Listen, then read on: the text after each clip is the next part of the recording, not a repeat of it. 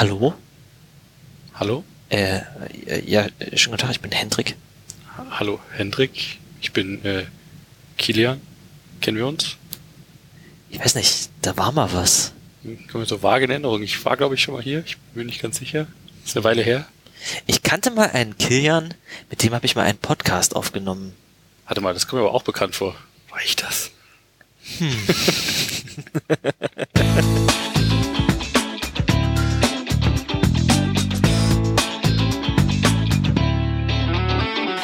Ja, hi Kilian, Hey, ich bin wieder da.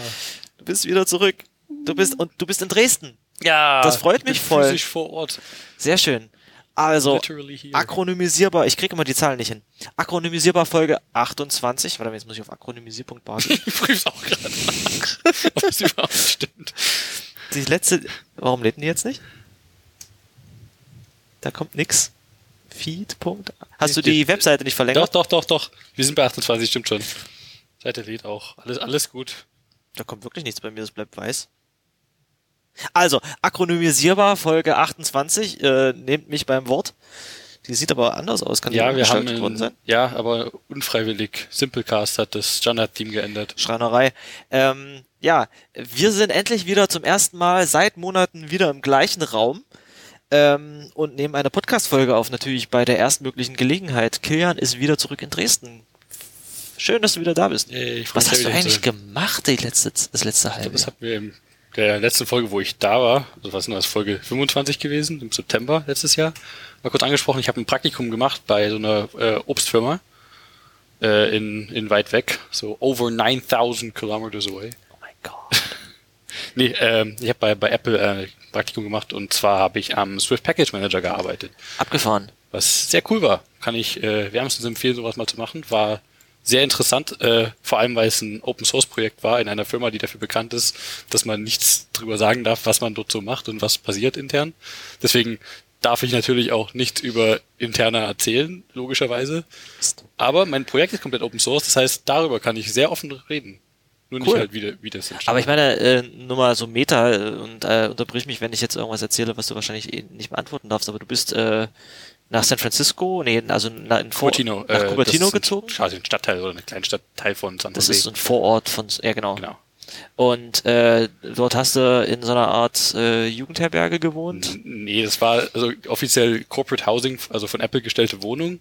Äh, gehört nicht Apple, ist aber exakt neben dem Apple Park. So eine, also so eine typisch amerikanische, in Anführungsstrichen, Community, was so wie so ein quasi ein, ein paar eingegrenzte Häuser mit einem Zaun drumherum, wo ein Leasing Office davor steht, wo haufenweise Leute wohnen und auch gerade weil Apple das eben da sich gut mit einmietet, auch ein paar Interns mit untergebracht hat. Also war nicht nur für Interns, aber ich, also da waren schon eine gute Menge Interns. Normalerweise ist das äh, Praktika, der, der, der Zeitraum, wo die ganzen Praktikanten, ich sag jetzt Interns und Praktikanten einfach mal, äh, wechsle ich mal ständig hin und her. Ähm, Sag ruhig Intern, wir haben jetzt definiert, dass der Begriff Intern Praktikant Perfekt. heißt. Aber was ist denn ein Leasing Office? Äh, das ist, äh, da, das ist quasi ein Office, was zu dieser Community gehört, wo die das managen. Da gehst du hin, wenn du Probleme hast, da gehst du hin, wenn du eine Führung haben willst, für du willst hier hinziehen.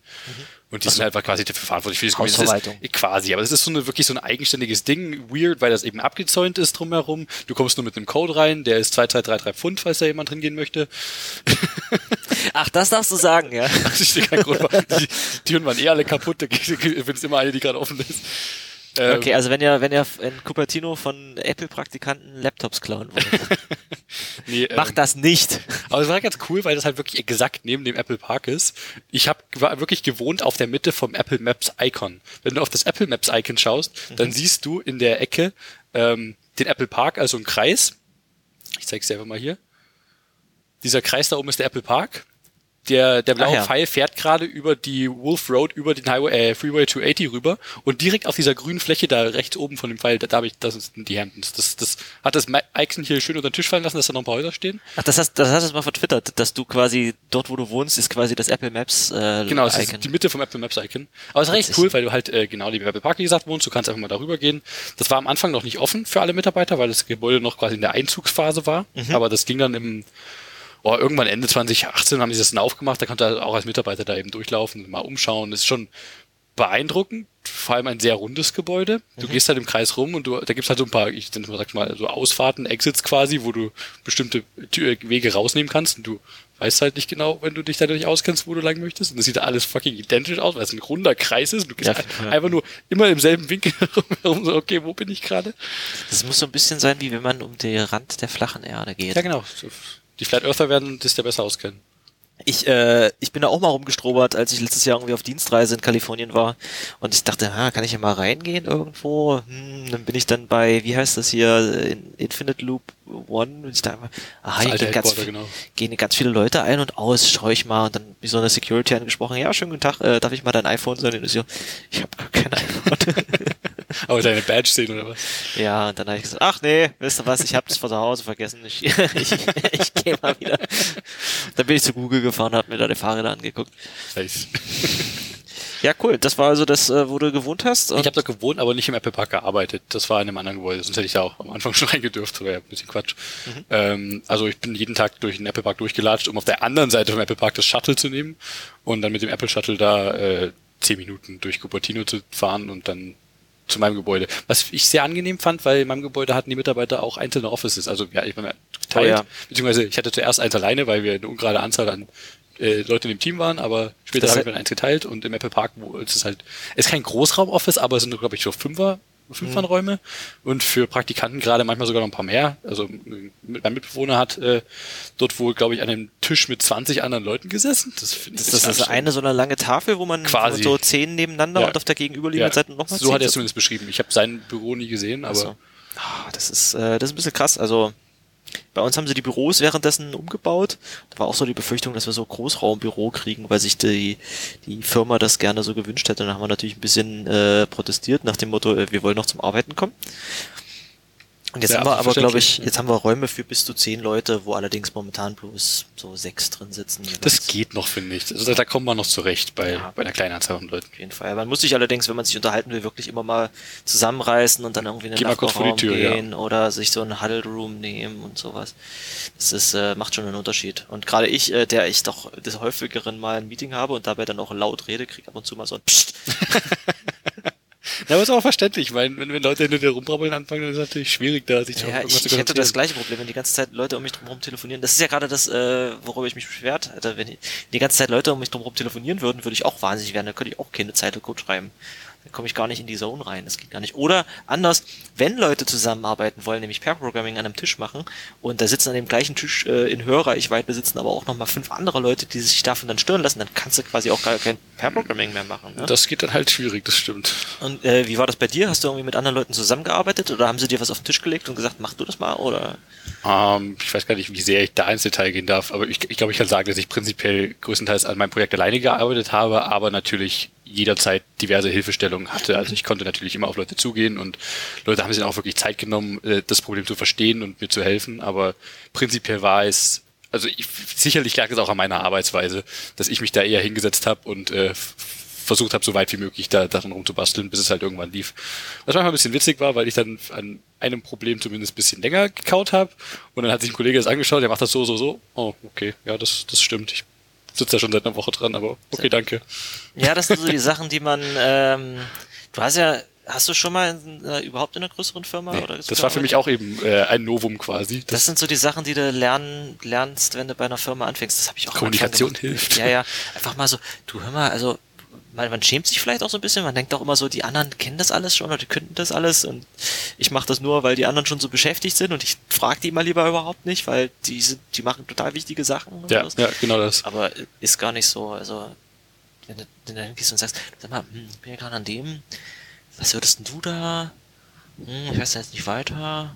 Oder hast du das schon mal? Und das nee, ist absolut richtig. Das ist, muss man erstmal überwinden, auf jeden Fall. Das, das stimmt. Das habe ich, äh, weiß auch noch nicht, ob ich da wirklich hundertprozentig irgendwo hingekommen bin, aber ich habe diesen, diesen Gedanken auf jeden Fall im Hinterkopf, dass man da mehr mit Leuten sprechen sollte. Das, das hilft. Und auch generell ist es halt cool, weil äh, bei Apple arbeiten auch erstaunlich viele Nerds Wer hätte es gedacht? Ach. Äh, also es war an manchen Stellen jetzt äh, nicht optisch äh, so das Congress-Feeling, weil natürlich nichts groß blinkt und dunkel und cool ist. Also cool schon, aber du hast nicht die diese Atmosphäre von ich sitze abends auf dem Kongress rum, aber du hast mhm. die, die Leute, die dort halt quasi auch hingehen würden und die halt auch die die dieselben Stories auspacken, jetzt beim Mittagessen oder halt einfach nur, wenn du sie darauf ansprichst. Und einfach so, so witziger historischer Kram, den du immer halt gewusst haben wolltest, wie irgendwelche alte Hardware zustande kam oder keine Ahnung, ich hatte zwei, zwei äh, Kollegen, die ähm, im Web Objects Team früher gearbeitet haben, vor 20 Jahren, als sie da angefangen haben.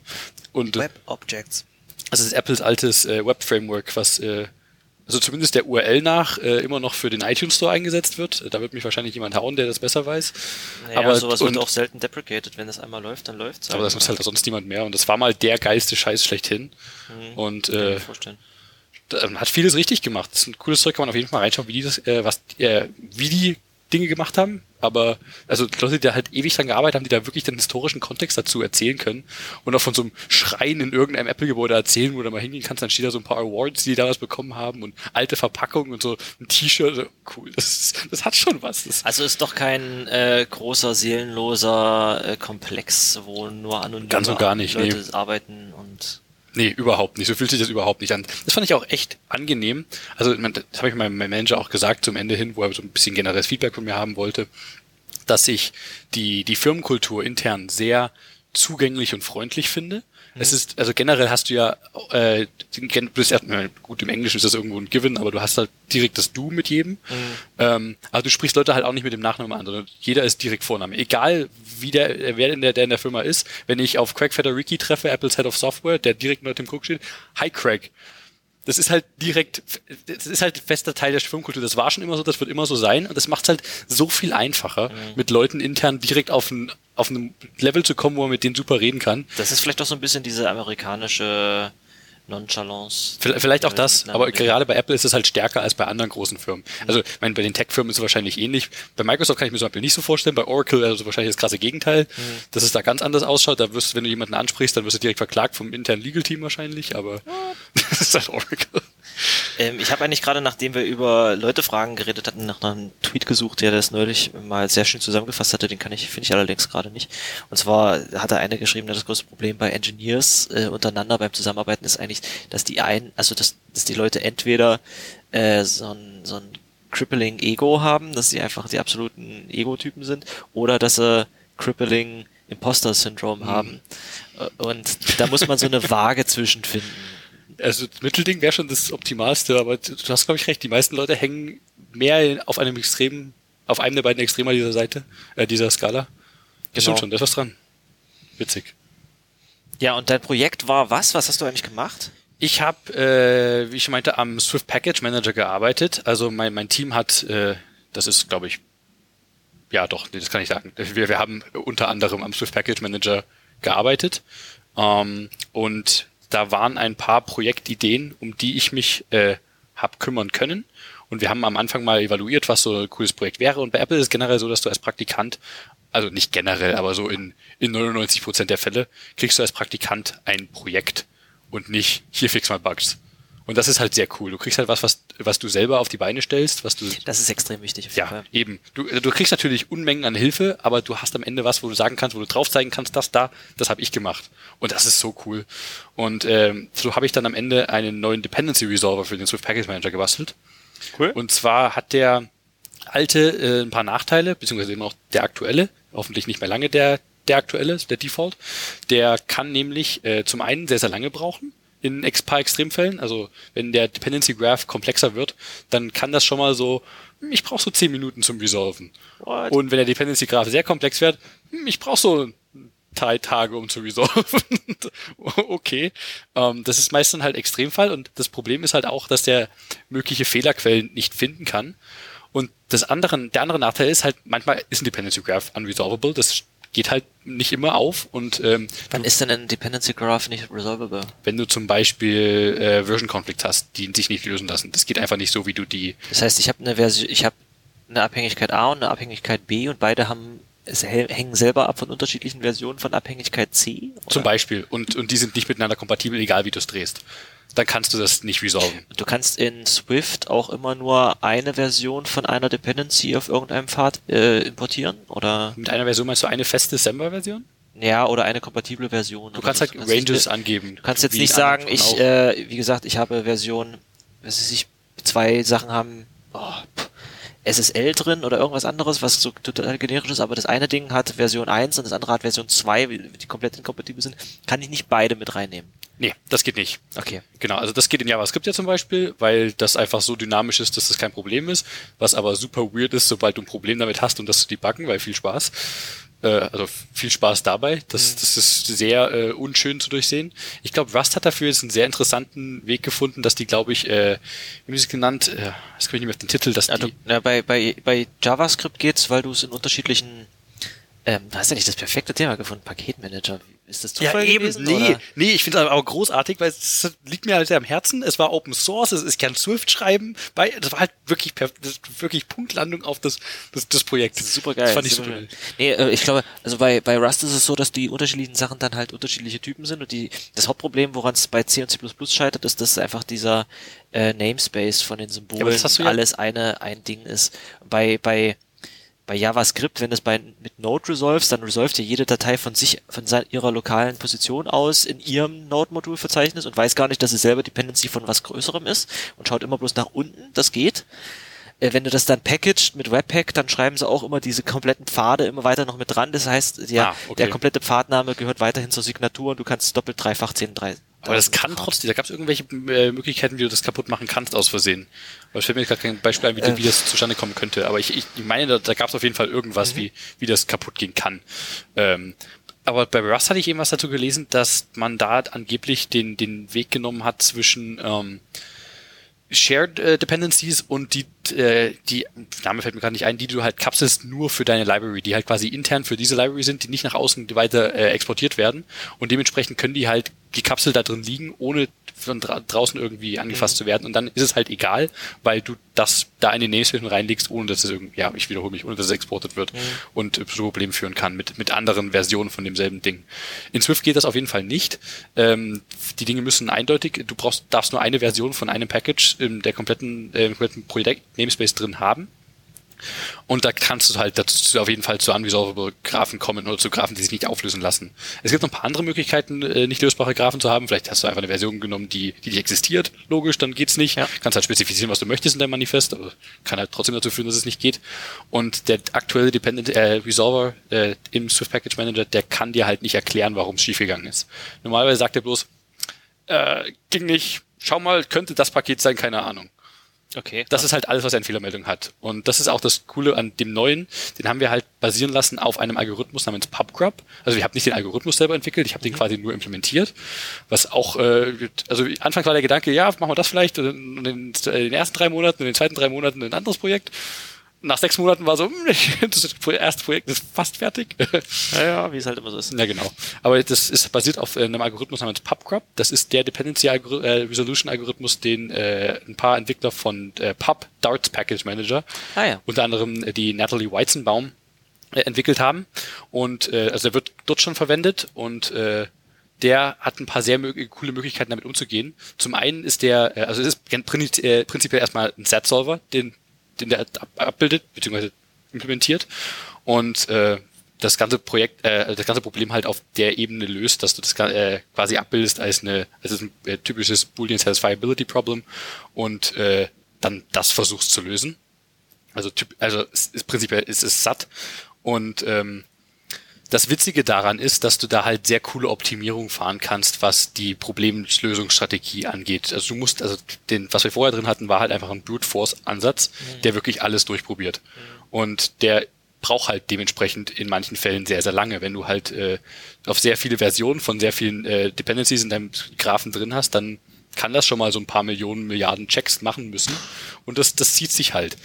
Und das Problem ist halt zusätzlich noch, dass äh, Swift ja seine Manifestdatei in Swift definiert. Ja, das heißt, du kannst das nicht ohne weiteres mal scannen. Und Eben, so. du musst die quasi ausführen, also nicht quasi, du musst die ausführen, das Manifest, mhm. um zu wissen, was die Liste an Dependencies ist. Und das musst du halt für jede Version dann neu machen, weil jede Version könnte ja auf ein anderes Set an äh, Dependencies mhm. äh, dependen. Und das, dann fängst du immer wieder bei, bei Null an, weil das nicht auf einmal. Ja. Aber ja, der Aufwand ist, geht halt ins, ins Unermessliche irgendwann hoch. Ja. Und durch PubGrub kannst du da halt wirklich viele Sachen schon ausschließen. Wenn du weißt, dass du diese Version niemals nehmen kannst, dann kannst du die quasi aus deinem Dependency Graph rausstreichen. Alles, was da unten noch dran baumelt an diesem Graphen weiter, an diesem, also ist ein, äh, ist letztendlich ein, ein, ein Tree an Dependencies, den du da hast. Und wenn du da quasi wirklich einen, einen Teil komplett wegstreichen kannst, dann schließt du viele Möglichkeiten, die der Brute Force äh, Solver noch mit anschauen müsste, komplett aus mhm. und äh, äh, minimierst halt den Arbeitsaufwand um ein Vielfaches schon im Vorhinein. Und das ist halt super praktisch.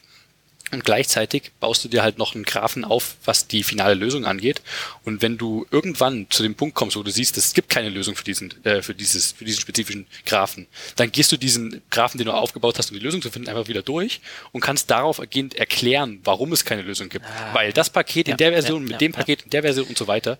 Und hast am Ende halt wirklich eine Erklärung, die, die halt für den Entwickler also äh, wir haben es immer actionable genannt, also dass der Entwickler halt ja. sehen kann, was ist das Problem und was muss ich jetzt tun, um dieses Problem zu lösen. Für actionable kenne ich auch kein deutsches Wort. Nee, mir fällt auch spontan nichts ein.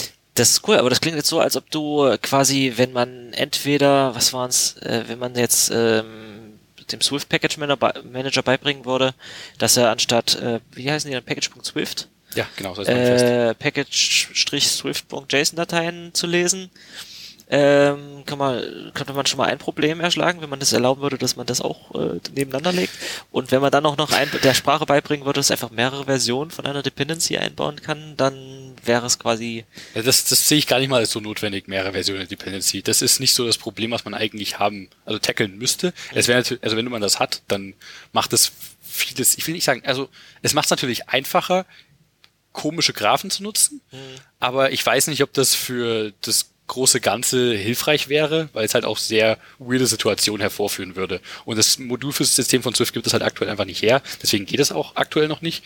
Ich bin noch vorsichtig an der Stelle, weil ich weiß nicht, ob ich möchte, dass es irgendwann geht oder ob da Interesse dran steht, äh, besteht, dass es überhaupt. Es kann ja auch zu riesigen Binaries führen, je nachdem, was da Eben, du kannst ja dann plötzlich anfangen, Dependencies aus Versehen halt 15 Mal mit reinzupacken. Ja, dann hast du eine Facebook-App, die halt äh, ihre Abhängigkeiten 30 Mal reinzieht, weil jedes Team das meine, macht.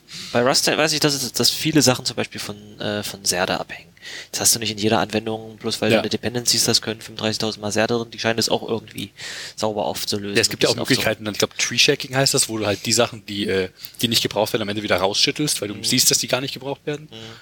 Da gibt es ja auch Möglichkeiten, das zu reduzieren. Genau, genau. Ähm, und ich weiß diese eine Sache mit, warum ist das und das jetzt kaputt, an welcher Stelle, ähm, weiß ich auch, dass das was ist. Das gibt zum Beispiel bei NPM, da gibt es dieses NPM Y. Ah, ja. Das ist herrlich, was ich habe hier in meinem Node-Modul irgendwie das und das, warum zum Geier brauche ich das?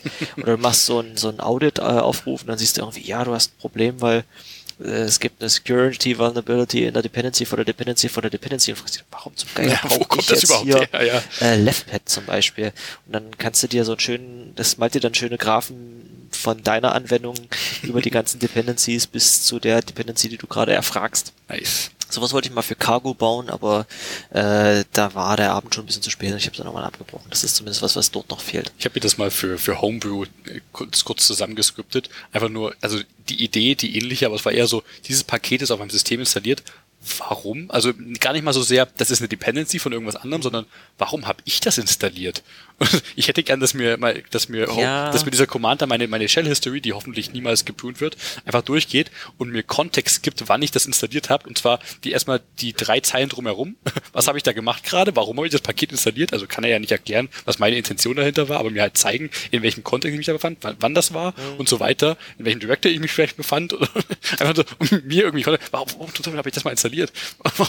Brauche ich das überhaupt? Habe ich arbeite ich noch an diesem Projekt, was damals äh, relevant war? Bei, bei Arch äh, kannst du dann in die Package, äh, Pacman-Log-Datei gucken, weil der Paketmanager einen Log schreibt, wann er was installiert. Ich wette, Homebrew macht das sogar auch irgendwie äh, ganz cool irgendwo. Ich habe es einfach nicht gesehen, aber ich habe einfach mal ein bisschen Kontext dann aus meiner Z-Shell-History rausgezogen. Hm. Das ist immer schwierig nachzuvollziehen. Was geil wäre bei der Z-Shell-History, wenn er dir auch noch ähm, in der History schreiben würde, in welchem, äh, was das PWD gerade war, also in welchem ja, Ordner du gerade wärst. Ja, ja. Dann denkst du so, warum habe ich das gemacht? Und dann suchst du das. Das hilft halt für den Kontext ungemein, wenn du suchst weißt. Suchst du das CD zehn Zeilen vorher, wenn du da in den Ordner reingegangen bist oder so? Idealerweise also wüsste ich da gerne noch alle PWDs von allen offenen Terminal Sessions, weil ich oftmals ein zweites äh, Tab aufmache, nur um schnell was zu installieren. Was das stimmt, mache. wenn du dann ein neues Fenster oder ein neues Tab aufmachst, ja, genau. dann hast du natürlich kein CD dazu, sondern bist einfach so in dem Ordner. Beziehungsweise du bist halt in, einfach in dem Home Directory, je nachdem, was du halt machst gerade und installierst da was nach, schließt das Tab wieder und gehst wieder zurück ins andere. Oh, Mann, oh mache ich halt auch oft. also wäre wär schon cool, wenn man da irgendwie ein bisschen mehr Kontext zu Kram speichern könnte. Auf jeden Fall. Aber ja, also du hast jetzt am Pack äh, Swift Package Manager gebaut und hast einen neuen äh, Graph Resolving Algorithmus, Dependency Resolving Genau. Algorithmus dort eingebaut, der quasi aus der Dart-Welt kommt. Genau. Das fand ich auch sehr cool, dass wir da halt quasi Arbeit von, von Google Engineers gesehen haben. Und die haben halt auch sehr äh, öffentlich cool darüber geschrieben. Also wir haben, das es war quasi am, äh, am Anfang ein Medium-Post, den wir mal, äh, den die, die geschrieben haben, der sehr ausführlich das schon beschrieben hat. Wie das funktioniert, den können wir auch gerne mal mit in den äh, Show Notes verlinken. Auf jeden Fall. Medium-Post. Ähm, Hast du da irgendwie Prior Art zu äh, recherchiert oder hat das irgendwie dein, dein Praktikumsbetreuer schon sich überlegt, dass man das so machen könnte? Oder Also die, die Idee dafür war schon da. Wir hatten halt ein paar Sachen äh, besprochen, was so ein cooles Praktikumsprojekt wäre. Und da waren ein paar Sachen auf jeden Fall zur Debatte gestanden, unter anderem halt das. Und das, dann haben wir halt, äh, da haben wir halt unter anderem besprochen, was den, den größten Impact hätte und was am interessantesten auch wäre und für mich persönlich am interessantesten. Und letztendlich sind wir darauf gelandet, dass das ein super cooles Projekt wäre. Und so hat sich das entschieden, grob. Ähm, was halt sehr cool ist, ist, das Ganze halt schon im Swift Package Manager drin ist. Das heißt, wenn du Xcode auf deinem System installiert hast, dann hast du auf deinem System Code, den ich geschrieben habe, was Nice. ich sehr cool und gleichzeitig intimidating finde, Ja, dass Fall. Millionen von Leute jetzt Code von mir auf ihrem System haben. ja, Du musst es aber, ja genau, du musst es mit dem Feature Flag aktuell enablen, wenn du es nutzen kannst. Mhm. Ähm, das ist einfach, wenn du Swift Build oder Swift Re Package Resolve ausführst, kannst du dash dash enable dash pubgrub dash resolver mitgeben. okay, äh, das packen wir mal in die Show. Genau, und da kannst du halt äh, das schon nutzen. Und das ist halt super cool, weil es gibt einen öffentlichen Swift PM äh, Slack, wo Mhm. auch ein paar Apple-Mitarbeiter drin sitzen. Und da gibt es halt immer wieder Leute, die halt Fragen haben, hier, ich probiere hier gerade so ein Projekt aufzuziehen und irgendwie entweder resolve der nicht fertig oder der, der sagt einfach, es geht nicht, warum geht denn das nicht? Oder der, der, der, der hört einfach nicht auf, der, der macht da irgendwas komisches. Mhm. Und jetzt kannst du halt schon das, das Flag nutzen, um zu, äh, zum Debuggen zu helfen. Ja, und du das Flag mit, der sagt dir, warum es nicht geht, dann fixst du das Problem und nutzt halt aktuell dann wieder wahrscheinlich den, den normalen Resolver, der halt zum selben Resultat dann schneller kommt und keinen Fehler mehr hat, wie auch immer, bis halt irgendwann der Popcorn Resolver, der den anderen wirklich ersetzt. Da, Ach, der normale ist manchmal schneller. nee, der normale ist nicht schneller. Ach so. Äh, der ist aber aktuell noch der Default eben. Okay. Und äh, also die meisten Leute wollen natürlich den Default nutzen, vor allem ist der halt tried and proven, so dass er halt Probleme hat oder haben kann. Ähm, der neue ist halt immer schneller, manchmal gleich schnell. Aber Oh, also er wird nie langsamer. Das ist halt Ja, schon, das ist cool. schon mal sehr cool.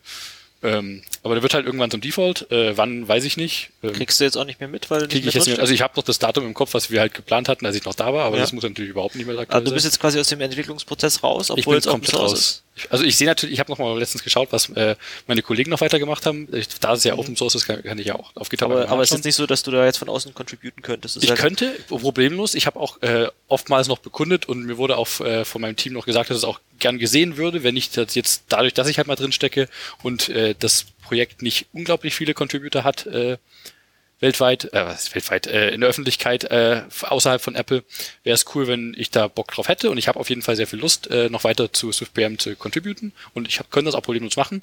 Einzige, was halt schwierig ist, ist, dass gewisse Interna, die halt mit dem Projekt verknüpft sind, die, die kriegst du halt von außen nicht mit. Und da kannst du auch nicht dran teilnehmen. Und das ist halt ein bisschen schwierig. Ähm, aber wenn du dich auf das beschränkst, was halt wirklich nur öffentlich ist. Also manchmal ist es halt, also du willst halt halt irgendein Feature bauen und das, das geht halt nicht. Und dann sag, kriegst du halt bloß mitgeteilt, ja, mach das mal nicht. Cool. Ja, das, das klingt jetzt viel, viel schlimmer, als es eigentlich ist. Aber es kann halt sein, dass gewisse Sachen, äh, wenn du- halt ein größeres Feature planst, wenn du jetzt der Meinung hättest, der Swift Package Manager braucht unbedingt Feature X und du willst das Feature bauen, ist es irgendwas Package JSON Support. Zum, zum Beispiel, klingt, fantastisch. Mach das bitte nicht. ähm, ja, du, machst, willst du was machen äh, und da baust halt schon mal einen riesigen PR, ohne mit irgendjemandem drüber zu Ja, sprechen. nee, dann kann es dir passieren. Eben, das ist aber bei jedem Projekt eigentlich so. Wenn du ein riesiges Feature einfach direkt versuchst zu landen, das ist halt immer so, ja, besprecht das doch vorher mal. Ja. Und, und red doch mal, wie sowas am besten reinpasst, dann können wir da in der Community drüber reden und äh, ja, also Ja, ist, Kommu- Kommunikation ist halt das, ist halt was- auch nicht anders bei dem Projekt. Das, das, das, das Technische ist das, was man schon mitbringen sollte oder zum großen Teil mitbringen sollte. Und gerade wenn man zum ersten Mal in so einer Firma arbeitet, äh, wo mehrere Leute an der Codebase arbeiten und nicht bloß man selbst an dem kleinen, ähm, an der ho kleinen Hobby-Codebase, dann ist das Kommunika Ko- Kommunizieren was, was man am ehesten lernen muss als Neuer. Auf jeden Fall, das stimmt. Da steigt man auch, das braucht man ein paar, paar Wochen, bevor man in einer Firma von der Größe, glaube ich, auch durchsteigt, was es überhaupt alle an Ressourcen gibt. Ist ja unglaublich. Das, das fand ich schon, schon cool. Und Kommunikationswege und Ja, nice, krass. Nee, war Super cool. Äh, also generell auch die, die Gegend war, war cool. Es hat auf jeden Fall mal, mal Spaß gemacht, da mal längerfristig zu sein, um mehr ein Bild davon zu haben, wie es ist, so in Kalifornien zu wohnen. Auch wenn ich es persönlich nicht machen wollte, längerfristig. Mhm. Es ist eine, eine weirde Gegend, aber ich meine, die USA sind generell irgendwie ein bisschen sonderbar. Bist du ein bisschen rumgefahren? Hast du ein bisschen die Ich Gegend habe erkundet? ich hab auf jeden Fall ein bisschen die Gegend erkundet. Äh, das weiteste war, dass ich bloß nach, also das weiteste in Anführungsstrichen, ich habe mal auf der Karte geschaut, ja, das ist ja bloß so, so, so drei Zentimeter, äh, grob äh, Pi mal Daumen nach, nach LA. Fahren wir doch mal. Aus war so ein sechs Stunden Trip, da nach, nach LA zu fahren. Das war unerwartet weit. Ja, ja. Äh, Wenn du da Deutschland auf die Karte legst, das äh, Ja, ja, also so irgendwie, Deutschland kann nicht so winzig sein, aber ja doch. kennst du The Real Size of? Ja, ja, The True Size of heißt das, glaube ich. Äh, truesize.com, genau. Da könnte man jetzt hier mal Das ist so eine Weltkarte, wo ähm, man Ver Verzerrungen verstehen kann, indem man da Germany, einfach genau. äh, Länder über ein, in eine andere Position auf die Google Maps Basis im Hintergrund sieht. Genau, äh, Grönland ist nämlich nicht so groß wie Afrika. Mit Abstand kleiner. So, jetzt habe ich hier mal Deutschland eingegeben, es ist hier Deutschland so rot geworden und man sieht schon hier unten auf Afrika liegt jetzt schon so als Default mal so ganz China, Indien und die USA oben drauf und es passt übrigens alles in Afrika rein. Deutschland passt halt locker noch in eine der vielen Lücken, die Genau, da und ich sind. schiebe jetzt einfach mal ähm, Deutschland auf Kalifornien. So, und es passt von Nord nach Süd komplett drüber. Das heißt, äh, die, Nor die größte Nord-Süd, äh, warte mal, Portland. Also du hast noch ein bisschen Platz nach, das nach hier, ist, hier hört Kalifornien Also auf, Deutschland ne? ist nicht so hoch wie Kalifornien, es ist ein bisschen breiter als Kalifornien, Genau, aber ja, also das ist schon kein So. kleiner Staat. genau. Wenn ich das jetzt hier reinlege, dann ist äh, Los Angeles in etwa an der Grenze zu Österreich, tiefstes Bayern. Los Angeles ist San. Francisco, San Francisco ist irgendwo bei was, Frankfurt oder sowas oder im Fast im Ruhrgebiet. Ruhrpott schon wieder. Ja, ja, genau. Krass. Cool. Nämlich einen äh, Blogpost von äh, Freund des Podcasts Lukas Woltmann, der eine witzige, einen witzigen Vergleich gemacht hat. Ich glaube, er hat es auf Basis der Wikipedia gemacht, äh, Englisch und Deu äh, für, für äh, England und Deutschland aus Textkorpussen, wie über bestimmte Städte gesprochen wird, mit was für, äh, also grob, gesagt, äh, was für Sprache benutzt wird, um Städte zu beschreiben und was für Sprache im Kontext von diversen Städten ist und hat quasi eine Karte von England dann gezeichnet, wo nur deutsche Städte drauf sind und eine Karte von Deutschland, wo nur englische Städte drauf sind, jeweils zu ihrem Äquivalent passend. Und da sind halt wirklich super so. witzige Parallelen drauf. Also Dresden-Coventry ist natürlich schon mal ein passendes Beispiel aufgrund Ja, von gut, die sind ja- Kriegszerstörung. auch nicht, äh, nicht umsonst Partnerstädte. Eben, eben. Und es sind halt super viele witzige Parallelen. Also den Blogpost brauche ich auf jeden Fall mal mit in die Shownotes mit rein. Krass. Sehr, sehr amüsant. Mach mal, mach mal. Weil die ist gerade bloß halt San Francisco, den Ruhrpott und LA äh, an Hey, mit welcher deutschen Bayern. Stadt würdest du denn San Francisco vergleichen? Das ist schwierig, keine Ahnung. Weiß ich nicht. Passt da überhaupt was?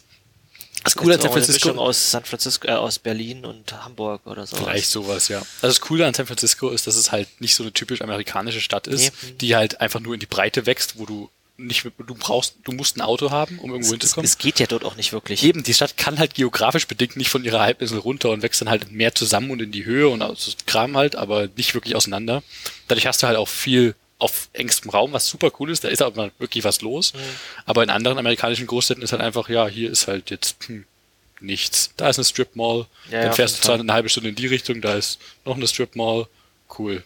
Ich hatte das Problem in amerikanischen Städten, dass ich die nicht, dass ich die, die Schwierigkeit habe, die als Städte anzuerkennen, weil die sich alle anfühlen wie so Einkaufsvorort von so Städten. wirklich wahr. Ja, also es ist alles so ein bisschen wie Elbe Park und dann ist Absolut. alles super flach, auch äh, je nachdem in welcher Gegend du bist. Ich war äh, ja, nicht wirklich, also die bauen selten irgendwie höher als zwei Stockwerke, Das ist echt super selten, das stimmt schon. weil sie halt viel Platz haben. Witzigerweise diese ganzen kleinen amerikanischen Einfamilienhäuser sind auch super flach. Wenn du da davor stehst, dann denkst du, wenn du reingehst, stößt dir den Kopf oder so. Okay. Ja, und alles, alles in allem ist es sehr autolastig, ne? Du kommst Sehr. Also die Städte, äh, die, die Straßen sind ja krass. Also dieses deutsche Feeling von wegen, ich renn mal schnell über die Straße zum Bäcker. Okay, ich komme hier aus meinem äh, Haus raus und da ist eine vierspurige Straße und die Ampel für Fußgänger braucht halt erstmal fünf Minuten, um zu schalten. Das ist halt bescheuert. Also das hat mir persönlich überhaupt nicht gefallen, wie autolastig das wirklich ist. Ich meine, ich kenne die USA, ich habe da schon mal gewohnt, äh, aber das war in Ohio, das war halt gefühlt nochmal anderes, weil wir da in wirklich, äh, so in Columbus, Ohio, in so einem Stadtteil gewohnt haben, der ein bisschen mehr fußgängerfreundlich war, würde ich behaupten. Auch kinderfreundlich eher. aber gerade die, die Bay Area ist ja, also und andere Teile der, der USA sind halt unglaublich äh, autolastig. Unglaublichst. Sehr, sehr hart. Beziehungsweise die Bay Area ist sehr Tesla-lastig. Das ist auch, auch sehr witzig. Also es ist schon cool, wenn jedes dritte Auto ein Tesla ist. Und Tesla-Fahrer müssen ja anscheinend, äh, da gibt ja irgendwie gesetzliche Grundlage für, dass die sich ein Vanity-Plate äh, setzen, wo irgendeine Anspielung zu Elon Musk drauf ist. Echt, ja. Also, Was hat er gesehen? also ich meine, der, der Klassiker Thanks Elon oder divers anderes, äh, ein Kumpel Ben hat letztens äh, mir ein Bild geschickt mit seinem Favorit, was auch, ich glaube, der, der, der beste wirklich bisher ist. Das war ein Tesla mit dem Kennzeichen, äh, wo drauf stand keine, also wirklich auf Deutsch keine. Dann ein Symbol für eine Hand und dahinter ein E, also keine Hände, hands-free, Autopilot, war wohl der Witz dahinter. Ke- keine Hände, das ist ein super Kennzeichen. Klasse. Was, wie haben sie die Hände gemacht? Das ist wirklich so ein Hand, du kannst auch Symbole mit draufpacken, so ein Herz oder eine Hand oder ein Stern. Das geht auch. Ich glaube, du kannst nicht, ich glaube, es gibt ein Limit für wie viele In welchem Land konnte man jetzt Emoji-License Plates machen? Ja, das ist nicht mehr weit entfernt. cool. Also, ich, da, da geht schon einiges. Ich glaube, äh, Taco-Herz oder Ei- Ei-Herz-Tacos, das, das habe ich auch gesehen. Den fand ich auch toll. Obwohl sie angeblich äh, mit dem Liefern gar nicht mehr so sehr hinterherkommen. Es muss so ein bisschen sein, wie wenn man ein Trabi bestellt, dass man mehrere Monate warten muss, bis man dann seinen Tesla bekommt. 15 Jahre für dein Model S. Ja. Bis dahin gibt's den schon gar nicht mehr. Stimmt. Da, da ist äh, Tesla schon wieder pleite. Oh Mann. Da kriegst du ein Spaceship geliefert. Ja, also als ich in den USA gelebt habe, habe ich in so einem Suburb gelebt, was sich so schön organisch von oben aussieht, weil es alles so verschlungen und- Organisch, okay. Ja, das ist dann so, gibt so also wirklich typischer Suburbia-Verschnitt, oder? Ja, genau. Sehr cool. Und da war es halt so, dass das nicht mal Fußwege gab. Du bist entweder auf der Straße oder auf jemandes Rasen gelaufen. Und äh, wir hatten wir hatten Freunde, die haben irgendwie 300 Meter hingewohnt. Ähm, die sind mit dem Auto gekommen, wenn sie uns besucht haben. Ja, sehr klasse. Weil es einfach nicht vorgesehen ist, dass man sich irgendwie zwischen zwei ähm, zwischen zwei Grundstücken nicht mit dem Auto bewegt. Das ist schon eigenartig. Also es fühlt sich so falsch an, wenn du aus Europa kommst, finde ich.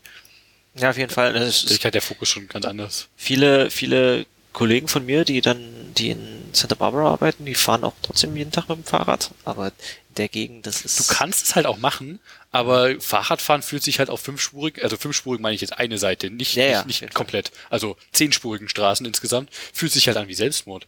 Vor allem, wenn du halt ganz rechts fährst, weil du das so gewohnt bist und dann willst du links abbiegen und musst einmal fünf Spuren kreuzen.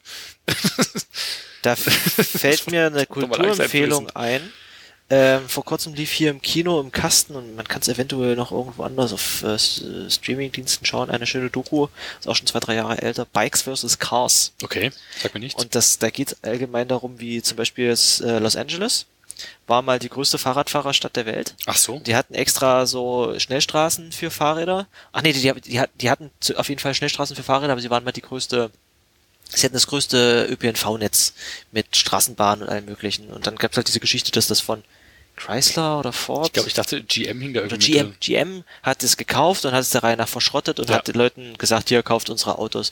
Und dann haben sie gemerkt, oh, es fahren mehr Autos, äh, fahren mehr Leute Auto, müssen wir, die Straße ist ständig verstopft, machen wir noch eine Spur mehr. Ist schon wieder verstopft, machen wir noch eine Spur mehr. Und so ist es halt in LA eskaliert. Ähm, und die Stadt ist total autoversifft. Ja, aber diese Stadt ist so gigantisch. das ist hart. Ja, auf jeden Fall. Ähm, möchte ich jetzt nicht zu viel vorwegnehmen, äh, habe ich mir neulich mit Freunden zusammen angeguckt, alles auch so verpflichtende Fahrradfahrer. Ähm, sehr gute Doku, Bikes vs. Cars. Ich hab's mal in die Shownotes mit reingenommen. Kann Sehr ja gut. Verlinkt noch. Ja, ähm, krass. Jetzt haben wir ja schon eine ganze Menge über dich und dein Praktikum geredet. Gibt es noch irgendwas, was man erwähnen könnte? Du meinst, was so allgemein passiert ist im letzten halben Jahr? Was ist noch so alles passiert mit dir? Also was ich so ein bisschen verpasst habe, was hier so mit passiert ist, ist die, diese ganze Artikel 13 Geschichte. Das stimmt. Da, äh, ich war zumindest bei einer Demo mit dabei und habe geschrien, dass ich kein Bot sei. Das glaube ich dir nicht. Wie kommst du auf dieser... Nein, Ich zeig dir gleich mal einen der- Capture, dann lösen wir Witz, das. Der Witz ist jetzt, äh, ist- ja genau, ab jetzt kannst du nur noch hier rein, wenn du einen Capture löst. vorher. So die, die Tür kleben. Ans Klingelschild. Ah, Klingelschild als Capture. Oh, der kann nie der Terminator dich. Ja, perfekt. Geil. bitte, erkennen oh, Sie der hier, arme Farb, der arme Postbote. bitte erkennen Sie hier die äh, äh, Straßenschilder auf diesem Foto. Achso, Äh, du, du beschissenes Google Capture, was du immer lösen musst, noch richtig interaktiv und nö. Gab es da nicht irgendwas, das haben wir vielleicht schon mal erwähnt, wo äh, jemand dieses, diesen, diese Sprachcaptures einfach an einen anderen Google-Dienst gepiped Ja, hat, um die ja, ja, ja, ja, ja. Gut, okay. Also zumindest äh, es gab ähm, Artikel 13 Demonstrationen und äh, mittlerweile haben wir in Europa ein neues Urheberrecht. Cool. Ja, ich, also ein paar von den Sachen in dem neuen Urheberrecht sollen ja, sind ja ganz sinnvoll. Ich verweise an dieser Stelle einfach an Logbuch und Netzpolitik, weil wir Ja, nicht aber die Intention Kompetenz- dahinter ist ja richtig, aber die Umsetzung ist halt Bullshit. gab es diesen einen Typen, der von der CDU, der gesagt hat, ich setze mir jetzt diese Kappe auf und peitscht das durch und äh, der hat das Internet kaputt gemacht. Wie hieß der?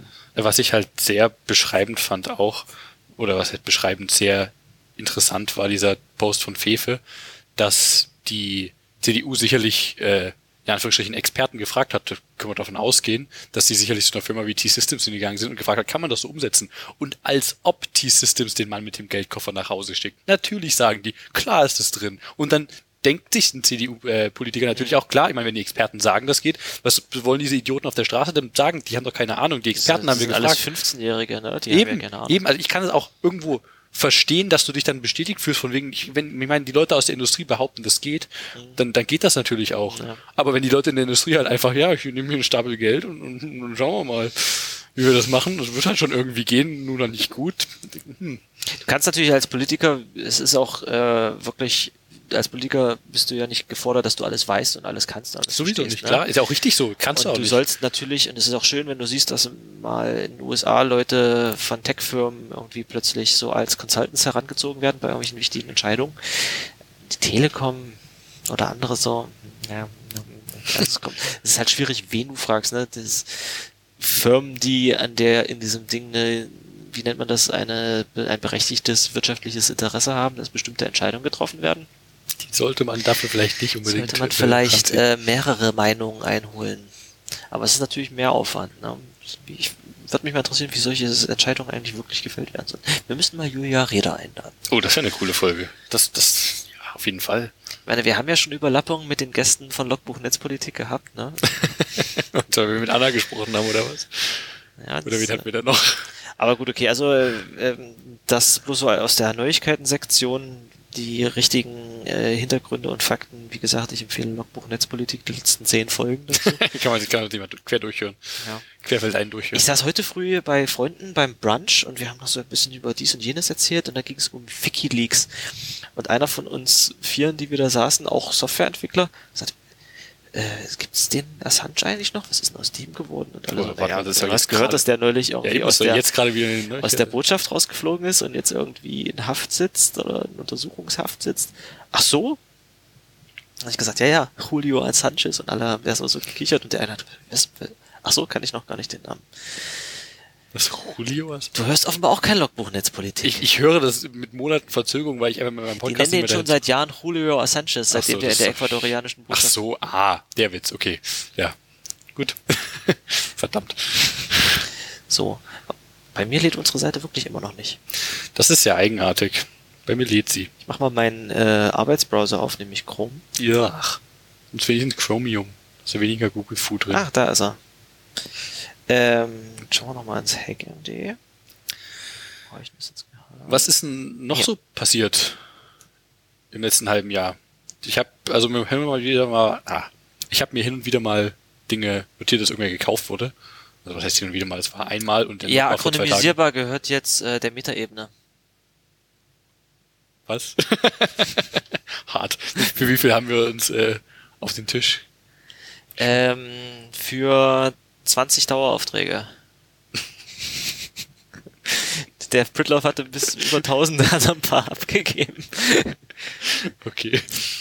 Nee, Nee, Quatsch. das Einzige, was ich mir aufgeschrieben habe, wurde, glaube ich, dass das Engine X, äh, Engine X oder Engines, wie man es nennen möchte, gekauft wurde. Ich weiß nicht, ob das jetzt schon in die Hose gegangen ist. Ich glaube, das dauert noch ein halbes Jahr, dann geht's in die Hose. Der Kauf oder Engine X selber? Ja, beides, je nachdem. Also sag immer hier, das tolle Projekt lebt weiter und mal schauen, bis wann das nicht mehr der Fall ist. Wer hat das gekauft? Äh, F5 heißen die. Achso, das. Ich dachte, das wäre ein Typo gewesen hier bei dir. Nee. Okay, F5, also so Reload-Seite. Äh, Ja, genau, äh, genau sowas. Ich, ich kannte die vorher nicht. Äh, ich habe jetzt nicht viel reingeschaut. Ich weiß bloß, dass die da mal weggegangen sind. Und das andere war jetzt vor ein paar Wir Tagen. sind dann mal weg. war das Realm, äh, Realm, Realm, Realm, Realm, ich mag den Namen einfach auszusprechen, äh, gekauft worden von MongoDB, interessanterweise. Das war so eine coole äh, Mobile Embedded kleine Datenbank. Auf jeden äh, Fall. Mhm. Für, also ich habe die unter iOS ja gerne mal benutzt. Äh, sehr cool technisch dahergekommen. Äh, war auch mal zur WWDC 2016 damals mit äh, bei denen im Headquarter. Die waren exakt neben dem Docker-Büro im, äh, in San Francisco, finde ich cool. Ähm, coole Leute auch, äh, die dort waren, teilweise immer noch sind. Beziehungsweise keine Ahnung, wie es jetzt ausschaut. Ähm, aber ich finde es schade, dass, dass MongoDB die gekauft hat, weil von, von Mongo halte ich, äh, hielt ich noch nie viel. Vielleicht ist das eine nicht sehr gerechtfertigte Meinung. Ja, MongoDB ist auch so ein bisschen ein Schimpfwort, oder? Das halt auch. Das, das heißt, äh, irgendwas, es gab mal irgendwas, was irgendwie Daten verloren hatte bei irgendwas. Äh, und das, da wurde dann der Witz gemacht, das ist das MongoDB, der so und so. Hm, ja. So. Es ist halt schon, hat, die haben halt schon vieles falsch gemacht, sagen wir es so. Es, kann, es ist halt, es, es klappt wunderbar als, äh, als NoSQL-Datenbank, aber die, die machen halt immer wieder Schrott.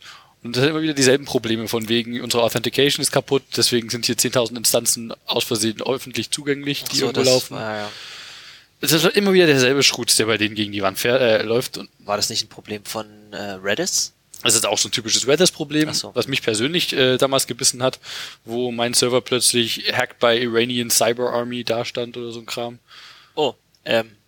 Weil Redis nur lief, das mich tierisch angekotzt damals, dass ich halt ein Issue aufgemacht habe von wegen, hier, warum läuft das denn, wenn ich es nur installiere, mit Standard äh, Auth Details auf einem Standard-Port komplett offen und ich kann damit, äh, darüber Remote Execution machen und der Maintainer äh, hat das Issue halt geschlossen mit, ja, works as intended. Mann, das ist doch scheiße, aber kann das nicht einfach mal nicht per Default frei, nach, ja, aber kann das nicht mal nicht per Default nach außen hin offen sein? Das kann doch nur abused werden. Das hat mich einfach gestört damals, aber seitdem nutze ich halt kein Reddit mehr. Vorbei. Das ist aber auch wieder ein paar Jahre her. Vielleicht ist es ja mittlerweile schon gar nicht mehr so. Aber also Engine trotzdem. X gibt's noch und ist äh, das war Das wäre halt auch fatal, wenn es das nicht mehr das gibt. Das ist eine russische Firma, soweit ich mich richtig erinnere, ne? Und die gehören jetzt F5 Networks. Was ist denn F5? Ich meine, das ist ein cooler Name für Networking Fu. ah, Neuladen, Neuladen, Neuladen. Ach, das kommt mir irgendwie bekannt vor. Sieht, das Logo sieht ein bisschen aus wie das von der Zigarettenmarke. Ja. Ach so, das andere ist F6. I see. Okay. oh Mann. Okay. Naja, manchmal ist ja so ein, äh, so ein Acquiry gar nicht mal so schlimm. Das heißt, meistens, die haben, die andere Firma hat ein Interesse daran, dass es weitergeht. So kann es natürlich kommen. Ja. So muss es auch nicht kommen, aber du kannst. Ja, also manchmal wirst du halt von, äh, von Oracle gekauft und zugemacht und manchmal wirst du halt wie GitHub von äh, Microsoft gekauft und sehen bislang eigentlich nicht, dass das irgendwelche Nachteile, oder? Haben wir da irgendwas mitbekommen? Naja, keine öffentlichen Nachteile. Ich habe halt keine Ahnung, was. Äh, also ich finde es immer noch unschön, dass Microsoft theoretisch Zugang zu allen privaten Repos hat. Ich meine, da kann man davon halten, was man möchte. So davor war es GitHub, die da Zugang hatten. Jetzt ist es eine andere Firma, eine Firma, die ich. Ja, aber ich meine, so ein GitHub-Repo, selbst wenn es privat ist, ist ja nichts, wo du jetzt irgendwelche. Nee, solltest du auf keinen Fall, ganz klar aber es ist halt trotzdem fragwürdig, wenn halt Microsoft Zugang zu möglichen Competitors hat, die die Dinge, ihre Infrastruktur auf GitHub ja, gut, okay, aber das gilt ja dann quasi auch für Amazon und für Absolut. Google. Klar, also das Argument gilt auch weiter. Aber vorher war es halt GitHub und dann wurde, ohne dass du was dagegen tun konntest als Kunde, hat halt plötzlich Microsoft die Finger drin. Du hast aber hoffentlich immer noch die gleichen hier SLAs, also Service Level Agreements mit Microsoft dann halt, ne? Das heißt, wenn die auf deine Sachen zugreifen, kannst du wahrscheinlich mit dem gleichen ja gut, rechtlichen das weißt du aber halt nicht mal wirklich. Wenn du es weißt. Ich meine, Microsoft ist hoffentlich ein bisschen ehrlicher unterwegs als Facebook, die halt wirklich da einfach Bullshit machen. Beziehungsweise, ah nee, Amazon war das ja letztens, die äh, sich in internen Chaträumen lustige Alexa-Recordings einfach hin und her schicken, die Mitarbeiter. Oh, hm. Das ist halt cool. Das ist, also ich meine, auch wenn du als Kunde das damit das okay findest, dass Amazon halt Recordings von dir speichert, für immer, von, von deiner Alexa-Interaktion und möglicherweise gar nicht mal Interaktion, weil das Ding einfach einer angegangen ist oder wer weiß, was sie da abhören. Also, das muss einmal dahingestellt. Aber dass du halt, auch wenn das für dich in Ordnung ist, dann musst du halt auch irgendwo die Informationen mitbekommen, dass Mitarbeiter das halt auch einfach in internen Slack-Räumen hin und her schicken. Ja, also das ist vor allem, das ist das, vor allem das weißt was, du nicht und das, das ist halt alles andere als okay das ist vor allem was, was schon einen gewissen Punkt überschreitet. Also, dass diese Daten vorgehalten werden und vielleicht irgendwie zum Debugging oder zum äh, zur Qualitätssicherung genutzt werden, ist eine Sache. Oder um Profi dein Profil zu verbessern. Das was ist ich ja schon an sich gruselig finde. Aber Das diese Daten gruselig, aber das kann man ja definitiv nicht äh, finden, von, von möchte. Mitarbeitern direkt zu, äh, zugegriffen werden. Ja, irgendwer muss ja darauf zugreifen, damit du die nutzen kannst. Aber dass sie halt Dinge amüsant finden und rumschicken, beziehungsweise da halt wirklich äh, Recordings haben, die halt so fragwürdig sind, weil da halt du äh, mithörst und beweisen kannst, dass halt irgendwie Crime passiert ist. Und die halt Okay. nicht darauf agieren, weil das natürlich nicht die Aufgabe von Amazon ist. Aber ist halt auch fragwürdig. Sollten sie, sollten sie nicht? Oder beziehungsweise, wenn die halt einfach Dinge hören, die lustig sind, weil sie jemandem beim, beim Sex zugehört haben, keine Ahnung. Und das halt einfach teilen. hinterher. Das geht halt so, so überhaupt gar Alexa. nicht. Hoffentlich, also ich meine, was heißt hoffentlich, jeder kann machen, was er möchte, aber wenn du jetzt Alexa-Viel bist, äh, Alexophil, Alex, äh, Objektophil, Das geht jetzt, glaube ich, zu weit. du hast angefangen damit. Nee, was ich schlimm finde, ist, dass ja wirklich Menschen, also ist, es ist, das Ding bei Google heißt Google oder okay Google oder hey Google. Sowas, ja. Siri ist, ist auch nicht so ein häufiger, eher künstlicher Name. Aber es gibt halt sehr viele Leute, die Alexa heißen. Deswegen kannst du das Ding ja immer umbenennen auf Hey Computer. Hast du Ja, aber Computer, gut, Computer ist fast witzig, bis du merkst, dass du relativ häufig Computer in einem anderen Kontext sagst oder so. Ähm, aber dadurch ist irgendwie Alexa zu so einem, so einer Art Sklavenname geworden. So. Stimmt, du kannst dein Kind jetzt eigentlich nicht mehr Eigentlich, Alexa also, wenn nennen. du jetzt in dem Kontext in dem Wissen deine Tochter Alexa nennst, ist ein bisschen ich weird. meine, es gibt Leute, die nennen ihre Kinder Siri und Cortana. Also Google ist, glaube ich, weird, wenn du dein Kind Google nennst, aber ich meine, die anderen Sachen, also Siri, Cortana, Alexa sind halt irgendwo Namen, wenn auch sehr weirde Namen, wenn du das deinen Kindern so gibst. Siehst du hier einen Nachbarn von mir? Oder? Die, die geht schon die auf den Balkon und macht irgendwas in die Pflanzen und es kommt im Augenwinkel, dass da irgendwer rauskommt. Ich habe dieses Fenster fast nie offen, weil mir da Leute reingucken können, die ja direkt gegenüber sind. Aber ich dachte, wo wir jetzt mal hier sitzen, muss ich mal ein bisschen Licht reinlassen. wahrscheinlich für, fürs Abendessen. Was Radieschen? Ja. Ja. Ach, ich brauche eine Angel. Kommt bestimmt auch gut. Ja, ähm, was ist denn sonst so in der letzten Zeit passiert? Ich meine, ich habe auch ein paar andere Sachen gemacht, aber ich Du hast das jetzt gar nicht, äh, in dieser Folge gar nicht so sehr in den Mittelpunkt rücken. Aber du hast einen coolen Talk gehalten letztens auf einem. Genau, ich habe es endlich mal geschafft. Äh, beim, wir haben äh, bei uns in der Firma auch so einen Slot, wo wir äh, uns gegenseitig so Tech Talks halten. Das sind auch immer sehr interessante Sachen Ich höre dabei. immer TED Talks. Tech Talks. Das heißt bei uns Tech Talk. Ich weiß, ich habe den Begriff Tech Talk vorher auch noch nie so gehört. Kein TED Talk. Nee, äh, Vorträge. Und da hatte ich mir schon das gesamte letzte Jahr vorgenommen, mal einen Vortrag über WebAssembly zu halten. Dann habe ich es immer vor mir hergeschoben und dann äh, ist nie geschafft. Ich wollte vorher mal wirklich was damit gebaut haben. Und ähm, weil die, der Stack noch nicht wirklich ausgeprägt war, dass es irgendwie viel zu zeigen gab. Also es, man konnte halt zeigen, okay, ich kann jetzt hier dieses C++ oder dieses Rust nach WebAssembly kompilieren und Browser ausführen. Und man sieht dann halt das, was auf der Konsole geprintet wird. Und die ganzen Leute, die krassere Beispiele gebaut haben, haben halt Tage und Wochen äh, Arbeitszeit reingesteckt. Das wollte ich einfach nicht investieren und dann wurde es irgendwann äh, machbarer und dann kamen diese ganzen coolen Rust-Wasm Binding Generator Geschichten raus. Äh, dann habe ich bei irgendeinem Game Jam mit Gilbert zusammen mal ein Spiel gebaut damit. Ach, das war ein Game Jam Projekt. Das war ein Game Jam Projekt, ne? Alle haben irgendwas mit Unity gebaut und übelst krasse Sachen abgeliefert und wir dachten, ah, wir nutzen das mal als so als ist aber auch prima, um Slot einfach für so eine andere- Tech-Demo. Ja, zu- um sowas mal zu machen. Genau, und wir haben uns also eine Physik-Engine, die in Rust geschrieben ist, genommen und damit halt so ein 2D äh, Gorillas-Klon gebaut, wo die Gebäude wirklich aus Ziegelsteinen, die sich frei bewegen können, äh, äh, zusammengesetzt wurden und du kannst halt mit Bananen unterschiedlichen Gewichts äh, aufeinander schießen. unterschiedlichen und- Gewicht sind. Ja, Ich ja. Ähm, manche explodieren auch und dann fliegen halt die, die Ziegelsteine weg und das ist eigentlich schon ganz cool. Das kann ich leider nicht wirklich zeigen, weil ich diese Playstation-Controller, mit denen wir das gemacht haben, nicht besitze. Und weil wir einen Podcast aufnehmen, wo man Weil wir einen nicht Podcast zeigen aufzeigen. Ja, ja, ja, ich kann da nochmal genauer, also bei der nächsten Folge nochmal genauer drüber reden. Und da habe ich ähm, wir- Aber es ist auch online, können wir das verlinken? die, meine Slides. Nee, die, die, das Gorilla-Spiel. Ich Ja, das äh, Prinzip einfach auf, aber- äh, äh, wenn ihr PlayStation-Controller auf einem Chrome habt, ich glaube, dieses PlayStation, äh, diese Controller-API ist einfach nicht vorhersehbar. Da gibt es bestimmt irgendeine Lib, die irgendein- irgendwie das eine, vereinheitlicht, dass du immer weißt, das ist jetzt X und das ist jetzt Quadrat. Ah, weil unterschiedliche Controller unterschiedliche Genau. Events schicken. Und manche, auch diese, diese Joysticks, die du hast, die sind bei manchen, sind die wirklich analog und bei manchen diskret. Okay. Und wir haben es halt aus Zeitgründen nur in Chrome mit PlayStation-Controllern äh, okay. Gebaut. Und man muss die irgendwo auch limitieren auf irgendwas, was sinnvoll Genau. ist, aber Äh, also wenn ihr das habt, dann könnt ihr auf naubino.de slash das awsm-gorillas ist in den Shownotes. Genau, wir packen das in die Shownotes. Und naubino.de ist dieses andere Spiel, was wir da vor Jahren mal mit CoffeeScript gebaut haben, was wir irgendwann nochmal neu bauen wollten. Anyway, äh, den Vortrag habe ich dann neulich auf einem äh, JavaScript Meetup in Dresden nochmal gehalten. Das war auch ein ganz schön langer Vortrag, weil dieses, dieser Talk-Slot bei uns auf Arbeit ist immer eine Stunde, also habe ich für eine Stunde Talk gemacht. nee, war aber ein sehr cooler Talk, sehr informativ. Ja, ja, auf jeden Fall. Ähm, also hast du auch generell mal so Hintergründe von Wasm mit, äh, Ach, mit wie wenn generell du- alles wenn funktioniert. du und- nicht mehr in der Uni bist und dann einfach mal so ein bisschen so Forschung, es war ja quasi so eine Art Seminararbeit, ne? Ich, ich habe da schon ein paar Stunden rein versenkt in dieses Teil. Ich würde das auch gerne nochmal irgendwo halten, bei irgendeinem, es gibt ja noch hier andere Web-Meetups in Dresden, das könnte ich nochmal recyceln. Zumindest bin ich ja gesagt, äh, zu dem, zu dem Organisator von dem JavaScript-Meetup hier in Dresden hingegangen und habe gesagt, ähm, Ach so, warst ich du hab- vorher auch nicht drin?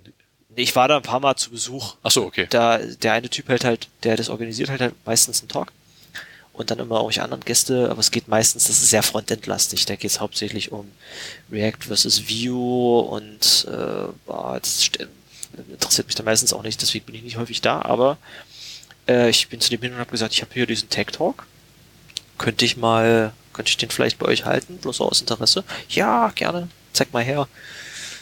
Ja, war ganz gut, hat Spaß gemacht.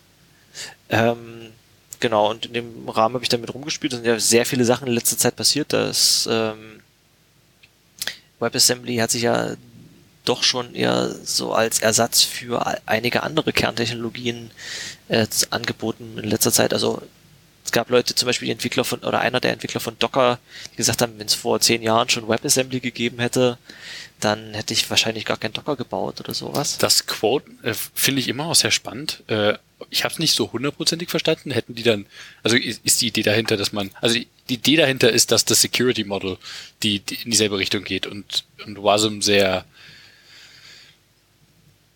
ah, wie, wie sage ich es am besten, das sehr, sehr, du kannst halt nicht einfach random Sachen anfassen von au außerhalb. Also was ich, die was ich als eine Sache. Kontext, ja genau, also was, was, was ist, äh, WASM oder WebAssembly läuft ja in so einer, äh, läuft im gleichen Kontext wie JavaScript, in deiner Mhm. JavaScript äh, VM und wird vom JavaScript JIT Compiler einfach zu nativen Maschinencode gemacht und läuft dann auf äh, dementsprechend schnell. Das läuft trotzdem über JavaScript. Aber es Also läuft trotzdem innerhalb von dem JavaScript-Kontext und du kannst damit nichts machen, was du nicht mit JavaScript machen kannst. JavaScript, JavaScript. Ähm, und wenn du irgend das, das Security oder Isolation Model ist quasi, wenn du was außen machen möchtest, selbst wenn du es im Browser machst, wenn du zum Beispiel äh, das Alert, die Alert-Funktion aufrufen möchtest oder was in die Konsole schreiben möchtest, musst du dazu immer erst so eine Capability reinreichen. Das heißt, du hast irgendwie initialisierst dein dein WASM-Modul mit so einem Import-Objekt und da kannst du an kannst du es einfach ein Objekt, ein JavaScript-Objekt und da kannst du Function Pointer reingeben, die du dann aufrufen kannst von innen. Da, die musste dann teilweise noch rappen, weil halt unterschiedliche Sachen mit, na, jetzt spule ich das alles runter, ähm, äh, weil du kannst zum Beispiel nicht aus Rust draußen einen String nach JavaScript geben. Äh, den musst du eventuell umkodieren, weil die einen sprechen UTF-8, die anderen UTF-16 und äh, möchte ich den kopieren oder möchte ich eine Referenz rausgeben und so. Das sind so Sachen, über die du plötzlich Gedanken machen musst. Ähm, und jetzt gibt's halt schon so Node.js-artige Runtimes für WebAssembly Binaries. Ein Beispiel zum Beispiel war von Wasmer, dass sie Nginx nach WebAssembly kompiliert haben und dann konntest du plötzlich nginx.wasm in diesem Dings ausführen. Krass. Und das Schöne ist halt, äh, das läuft halt nicht als nativer x86-Code auf deiner Kiste äh, und kann dementsprechend auch nicht einfach irgendwelche syscalls machen. Die werden auch nicht einfach alle reingereicht oder sowas. Ähm, und dadurch ähm, würden so bestimmte Aufrufe wie ich schreibe, ich mach mal eine Datei auf oder ich äh, ja mach mal einen Websocket, äh, einen, einen Socket auf, Netzwerksocket auf, würden dann einfach scheitern. Mhm. Das heißt, du musst dann schauen, aha, ich linke, du musst irgendwie diese Sys-Calls abstrahieren und reingeben und das dann deinem WebAssembly-Code so eine Art Objekt geben, was dann an dieser Stelle darauf auf diese API zugreift. Verstehe.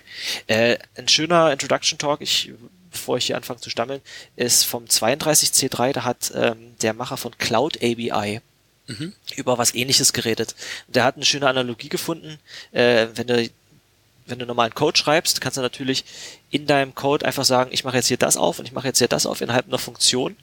Du kannst allerdings auch ähm, sagen, naja, wenn ich es jetzt testbar machen möchte, dann würde ich diese ganzen Abhängigkeiten ja nicht da drin erzeugen, sondern von außen reingeben. Dadurch könnte ich zum Beispiel Mocks reingeben und es testbar machen. Äh, warum machen wir das nicht eigentlich auch für komplette Binaries so? Warum kann jede Binary ihre eigenen Dateien aufmachen oder ihre eigenen Network-Sockets aufmachen oder ihren eigenen Speicher allokieren? könnte man doch auch beim Starten von außen reingeben. Und wenn du solche Garantien haben kannst, dann fallen halt einige Use Cases für Docker zum Beispiel weg.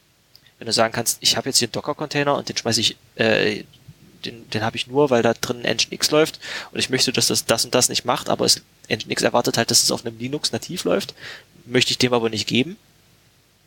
Naja, was ist denn, wenn du jetzt einen Server hast, der einfach eine WASM-Binary ist? Äh, und du weißt genau, welchen Socket die aufmacht und in welche Logdatei die schreibt und welchen Ordner das surft. Das ist schon sehr wohl definiert, was du da. Das ist quasi eine wohl definierte API für solche Das ist echt schick, das gefällt mir auch. Ähm, oder ganz anderes Beispiel, äh, Node.js Extensions. Warum zum Geier habe ich native Node.js Extensions? Also, dass ich irgendwas in C++ schreibe, äh, rappe und dann von Node laden lasse als Modul, weil es performant ist oder weil ich damit vielleicht Sachen machen kann, für die mir Node.js noch keine API anbietet. Wenn es bloß um die Performance geht oder darum, dass ich irgendwas mache, was in C++ geschrieben ist oder in Rust geschrieben ist, warum muss ich denn das heute noch nach ähm, zu einem Node-Add-on machen? Warum gebe ich denn das nicht? Oder vor allem, weil man es lokal noch ähm, kompilieren muss. Du gehst jetzt zum Beispiel ähm, ein schönes Beispiel ist sowas wie Nokogiri oder sowas. Mhm. Irgendwie, ähm, du hast eine Extension für, das ist jetzt im Ruby-Kontext, aber so, irgend so, du hast irgend so einen nativen XML-Parser oder irgend so einen nativen irgendwas-Parser, den deine JavaScript-Geschichte braucht. Und ähm, momentan ist es so, wenn ich mir das installiere mit Node, dann kommt halt nach dem Node-Install so ein Post-Install-Skript, der dann irgendwie schaut, oh, was für eine Compiler liegen denn hier rum?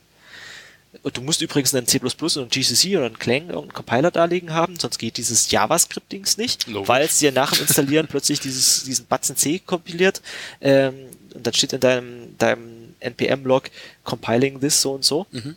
Und dann erst kann das eine bestimmte Funktion erfüllen. Und ach übrigens, das ist alles äh, nicht innerhalb von dem Node-Kontext, ergo, das könnte jetzt Sachen machen, ähm, über die du keine Kontrolle hast.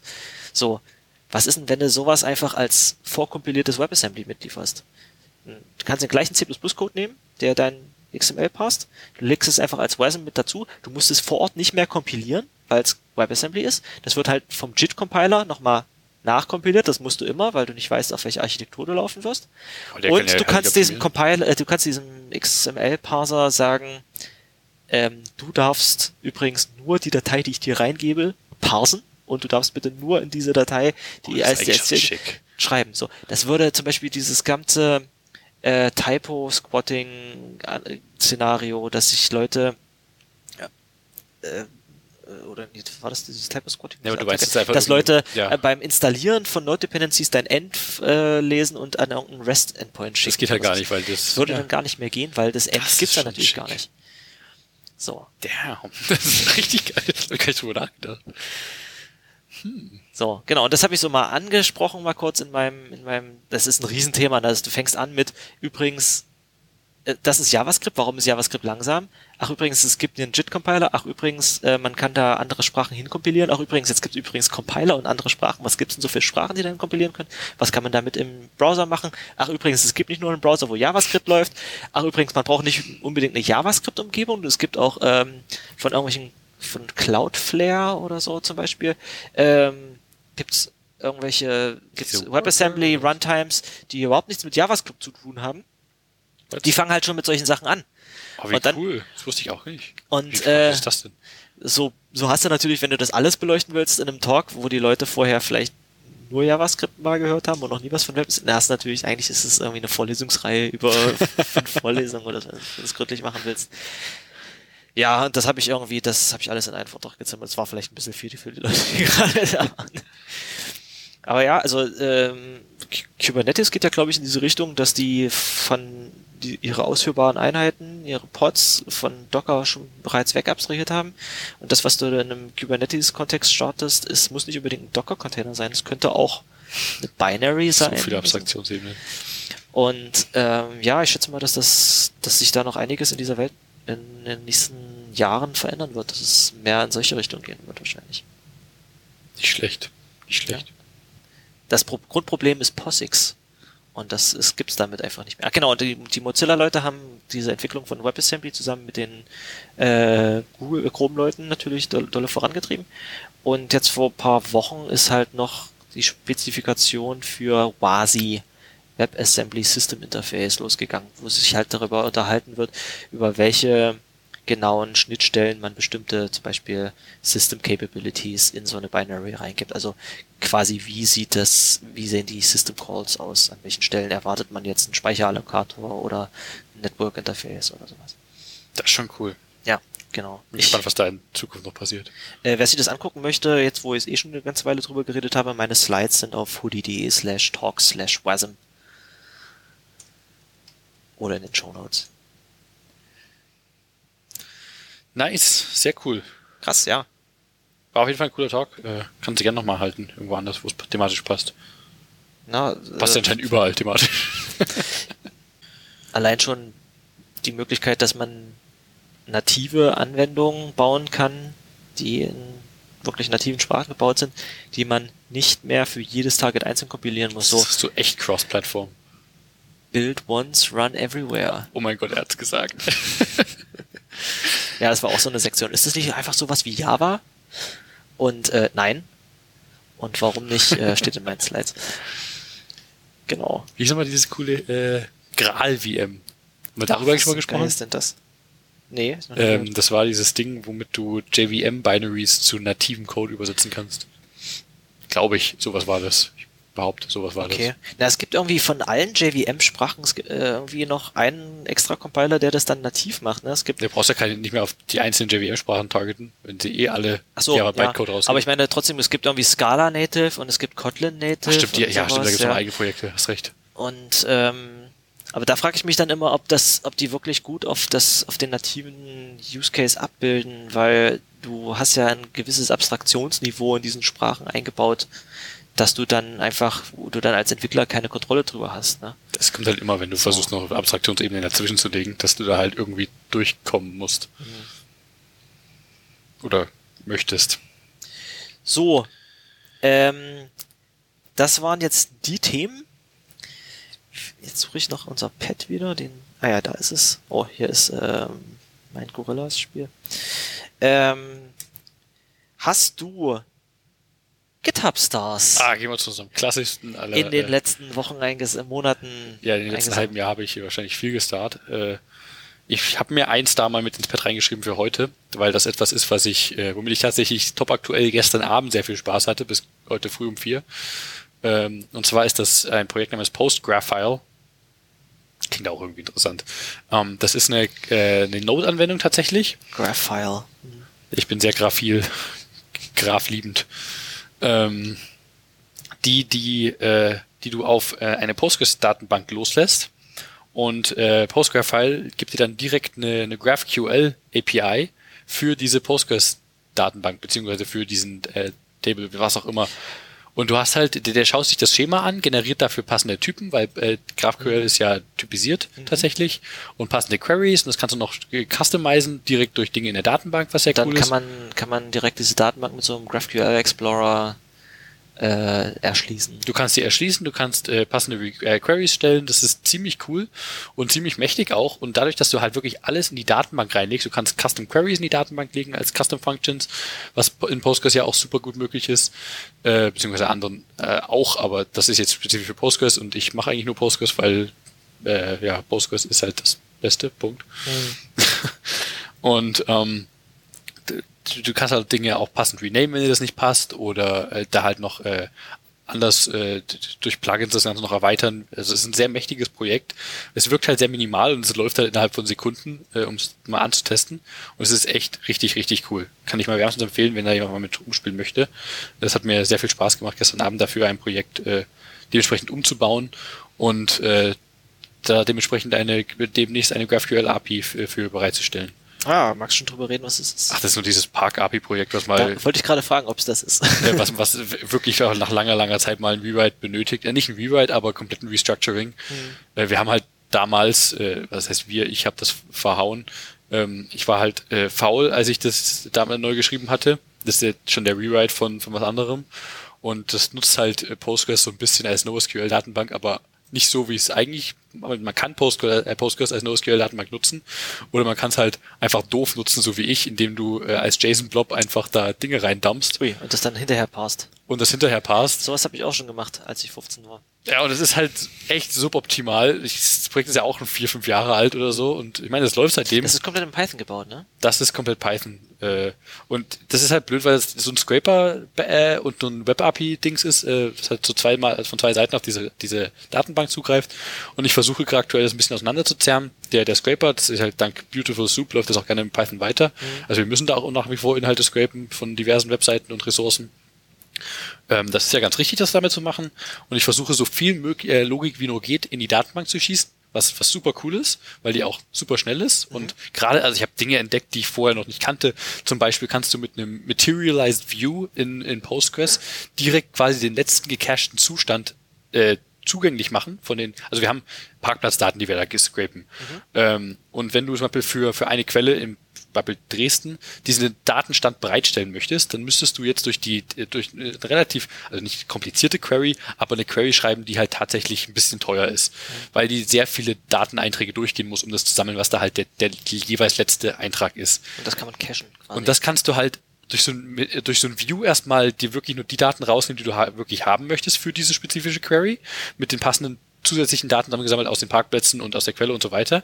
Und äh, dieser View, den kannst du halt durch so ein Materialized View eben cachen und hast halt da genau den Datenstand, den du haben möchtest. Und so kann der Scraper, wenn er neue Daten zieht, die in die Datenbank dumpen, so ein, äh, so ein Async-Update äh, für den View anstoßen, die Datenbank refresh diesen View und die nächsten Requests, die nehmen alle nur diese gecachten Daten aus diesem Review raus. Okay. Und es ist halt einfach, du hast diese ganze Logik in der Datenbank schon abgebildet, die Daten sind einfach da vorgehalten, es läuft wunderbar.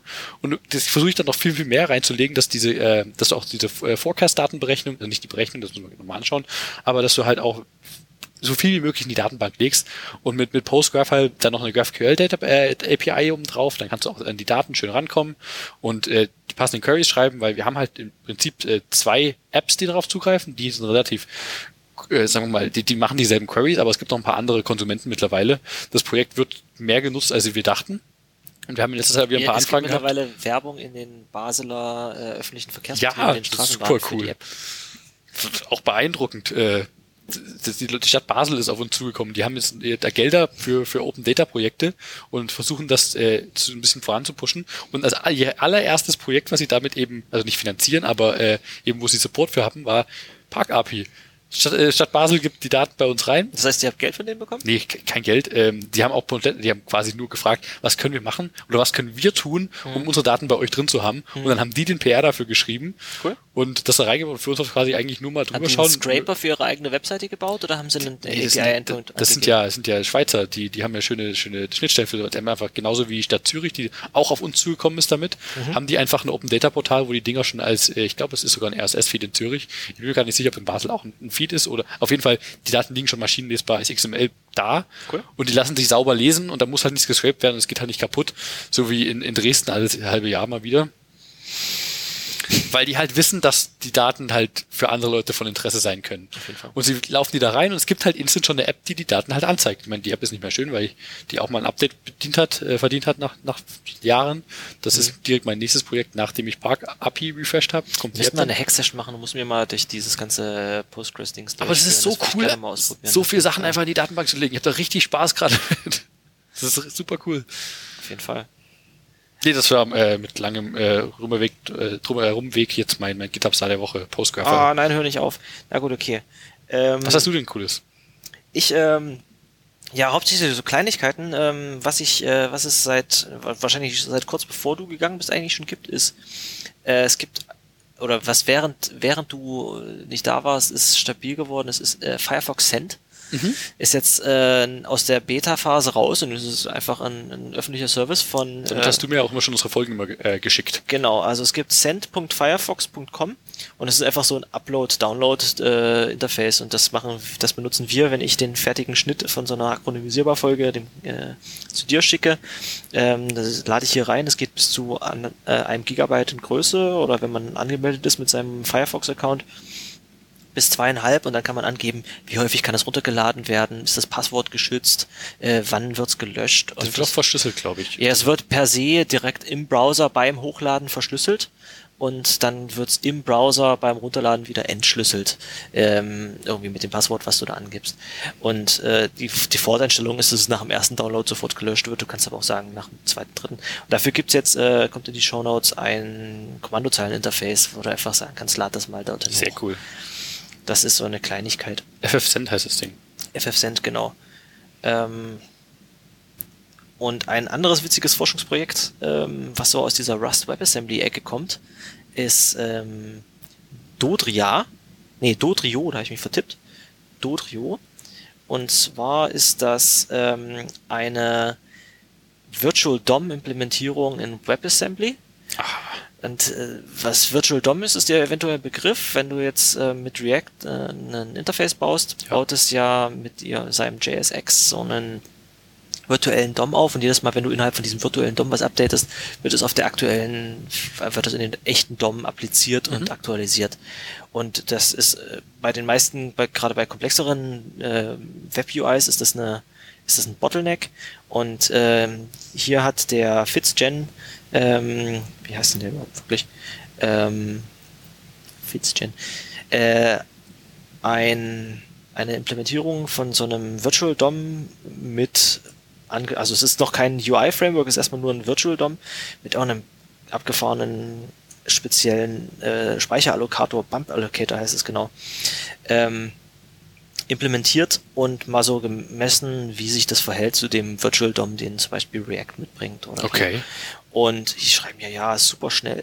Ähm, Ist ja auch Rust-Software, muss ja schnell ja, sein. ja, aber es gibt halt noch kein, es gibt halt kein JSX dafür, es gibt keine, keine Template-Sprache, mit der man dann seine Webkomponenten damit beschreiben kann, sondern es ist erstmal so auf diesem Niveau. Okay. Es gibt ähm, von einer anderen krassen Frau, ähm, Bodil, ich weiß gar nicht, wie die wirklich heißt, die hat bloß die schöne Webseite bodil.horse oder bodil.lol, die hat ähm, dieses Typed HTML gebaut, da kannst du quasi in okay. Rust äh, Makros HTML schreiben und Das ist auch ein super cooles Swift-Projekt, die genau das gleiche machen. Genau. Und ähm, es gab ein, das ist äh, alles Experimentierstadium, ein Projekt, wo sie das quasi an dieses äh, Dotrio angeschlossen haben, so als, äh, aber es ist, Es klingt ja zumindest sehr passend. ja, auf jeden Fall.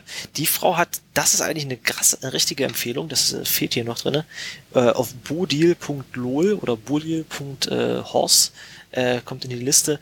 Die hat neulich einen Introductory Blogpost zum Thema Parser-Kombinatoren in Rust Uh. geschrieben.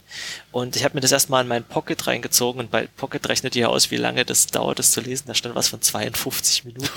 Also das war, das ist, das ist kein Blogpost. Die hat auch auf Twitter geschrieben, Buch. I wrote a rather longish blog post on this subject. Und ähm, wrote a book. ich habe das zur Hälfte durch bislang. Es ist halt wirklich, wenn du sowas ja Nom Thema, selber ja. bauen willst, kannst du das lesen. Ähm, das ist äh, definitiv äh, spannend, wenn man sich mit Parsern und mit Parser-Kombinatoren auseinandersetzen möchte.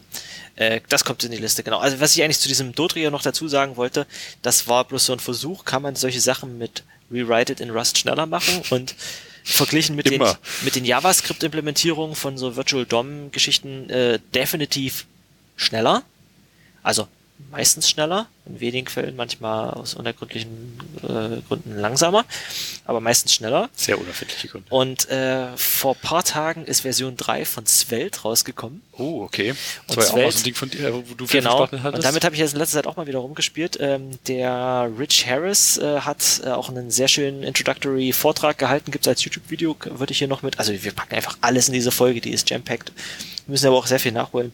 Ähm, Vortrag darüber gehalten, äh, wie cool Svelte ist, weil man schreibt irgendwie nur halb so viel Code wie bei React und es ist vorkompiliert und äh, es ist eine einfachere Syntax und es ist ein kleineres Endergebnis und es ist wesentlich schneller, weil es kein Virtual DOM hat, sondern weil es irgendwie, das ist, äh, hat es mit äh, Excel verglichen.